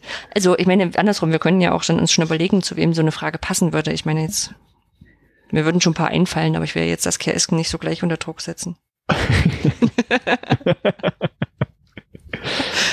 Ja, Ja. ach, findet sich schon irgendwer. Ja. Genau. Aber Ja. ich sag mal, schon alleine auch mit so einer Anfrage kann man ja auch Themen platzieren. Ne? Ich meine, es gibt ja dann eine Partei, die das immer so auf negative Art und Weise tut. Ja, Aber jetzt einfach die Leute mal dran zu erinnern, dass sie OER einen Koalitionsvertrag geschrieben haben und Mhm. sich dann zu überlegen, jetzt aber muss bestimmt eine Oppositionspartei sein. Weil die andere, also man stellt ja Anfragen an die Regierung. Das ich wollte es gerade nicht erwähnen. Ja, Schade. Ah, vielleicht geht's ja trotzdem. finden wir schon jemanden, irgendwer ist da trotzdem Genau. gut. Genau. Mhm. Nee, und auch da gilt natürlich, äh, wenn, wenn ihr Ideen habt, was da in so eine Anfrage rein müsste, äh, auch gerne in die Kommentare, glaube ich. Dann können wir schon mal, können wir schon mal loslegen. Yep. Ja. So, aber wir sind fast durch. Wir kommen Mhm. zu den Veranstaltungstipps. Willst du loslegen? Ja, weil das, da bin ich ja wenigstens auch dabei. Ähm, äh, am 15. und 16. Juni, ähm, wenn wir schnell sind, veröffentlichen wir diese Folge am 13.06. Das heißt dann übermorgen startet das, wenn ihr es gleich hört. Und wenn nicht, dann war es leider schon. Äh, ihr habt tierisch tolle Sachen verpasst. Ähm, das OER Camp Nord in Hamburg. Ähm, das ist wie das OER Camp Oh Gott, so, so Genau. trivial. Süd, Ost und West, auch ein auch ein Barcamp paar zum Mal Thema OER. Es gibt Workshops, es gibt, äh, also äh, wenn jetzt das Ganze der Reihe folgt, also wirklich bombastisches Essen, um jetzt mal so die, die Rahmenbedingungen abzustecken. Es gab, gab abends eine schöne, kleine, nette Abendunterhaltung. Also man hat sich selber unterhalten mit Aufgabe. Also es war nicht so, dass man sich frei unterhalten hat. Und ja, ich glaube, da ist bestimmt sehr cool. Also es sind erstmal viele, viele Leute da. Ich meine, es ist äh, das Größte von den Anmeldungen her. Klar. Du machst einen Workshop, Ham- es ist in ich mache einen Workshop. Ach so, Das ist in Hamburg. ja, Ja. Also eigentlich gibt es keinen Grund, da nicht zu sein. genau. Ähm, weiter geht's dann im Prinzip ja fast nahtlos zwei Wochen später, äh, vom 25. bis 29. Juni über vier Tage in Amsterdam. Und darum habe ich die mal aufgenommen, weil ich ja Dave so cool fand. Und ich habe jetzt keine Zeit, nach Amsterdam zu fahren, aber äh, da es wahrscheinlich ähnlich cool ist, fahrt doch mal hin. Da findet statt die Ad Media und Innovate Learning Conference. Und äh, die bietet einfach einen Rahmen für Diskussion und den Austausch über Forschung, Entwicklung und Anwendung aller Themen, die irgendwie mit Innovation und Bildung verbunden sind. Und Fokus ist eben auch OER. Schön. Und dann sage ich das letzte noch an, weil da weiß ich auch, worum es geht, weil ich war da Ja. auch schon mehrfach. Am 19. und 20. Juli 2018 ist das Junge Forum für Medien- und Hochschulentwicklung JFMH 18 in Kaiserslautern. Das ist eine Nachwuchstagung. Dazu hatten wir in der ersten Episode auch ein Paper aus dieser, aus dieser Nachwuchstagung. Und ähm, ja, das ist, ist eigentlich eine coole Sache, weil Nachwuchstagungen eigentlich immer so nicht diesen, ich sag mal, nicht diesen harten wissenschaftlichen, super, also sie haben schon einen hohen Anspruch, aber halt nicht auf dieser, auf dieser krümelkackerigen Basis haben, sondern eher Mhm. das Kooperative, also vielleicht ist das das Schöne dran, das Kooperative, wo man eigentlich auf eine Community trifft, die sich gegenseitig helfen will und die eigene Forschung verbessern möchte. Also Ja. die, die einem dabei helfen möchte, das, das zu verbessern. Genau. So, wir sind am Ende. Und ich glaube, wir waren schneller als sonst. Zwei Stunden, sieben Minuten, sagt meine Uhr. Ja, siehst du? Und wenn ihr jetzt auf die auf den Podcast-Zeit guckt, dann wisst ihr, wie viel wir rausgeschnitten haben. Das war ja vielleicht eine blöde Idee von mir jetzt. Wir schneiden das raus, warte. Naja, wir sind ja fast bei zwei Stunden gelandet. okay. Ja, haben wir, haben wir noch was? Nö. Nö, ich will bloß äh, ankündigen, das habe ich ja vorhin schon gesagt, vielleicht gibt es so eine kleine Mini-Sommerpause, weil ich habe dann nach dem OER Camp Nord ein bisschen Urlaub mit äh, zumindest unsicherem WLAN und Internetanschluss. Ja, ich glaube, wir waren jetzt recht Aber- schnell. Wir genau, dann Monat kann sein, dass jetzt man haben wir, glaube ich, nur drei Wochen gebraucht. Und von daher. Genau. Von daher ein bisschen Zeit. Man muss ja auch die anderen tollen Podcasts hören. Also wird auch Teil Ja. meines Urlaubs mit sein. Genau. was, wir- was wir noch sagen können, auf dem OER-Camp in Hamburg sind wir auch eingeladen worden in einen äh, anderen Podcast. Den können wir einfach, wenn es zu lange dauert, dazwischen schneiden. Ist bestimmt nämlich remixbar und dann. Das ist überhaupt die beste Idee. Wir ne? hauen einfach nach drei Wochen hier einen fremden Podcast rein. Nein, nee, wir sind ja ja mit beteiligt. Also, ne? Ja, Remix. ja, wir remixen den. Boah, das ist gut. Ne? Ja. Also, falls wir zu lange brauchen, machen wir da sowas. Genau. Wir haben dann keine Zeit, aber wir packen das dann bei uns noch drauf. ja, Wir gucken mal. Gut. Also, macht euch ein paar schöne Tage. habt einen Bis schönen. Sommer. Ciao. Genau. Tschüss. Tschüss.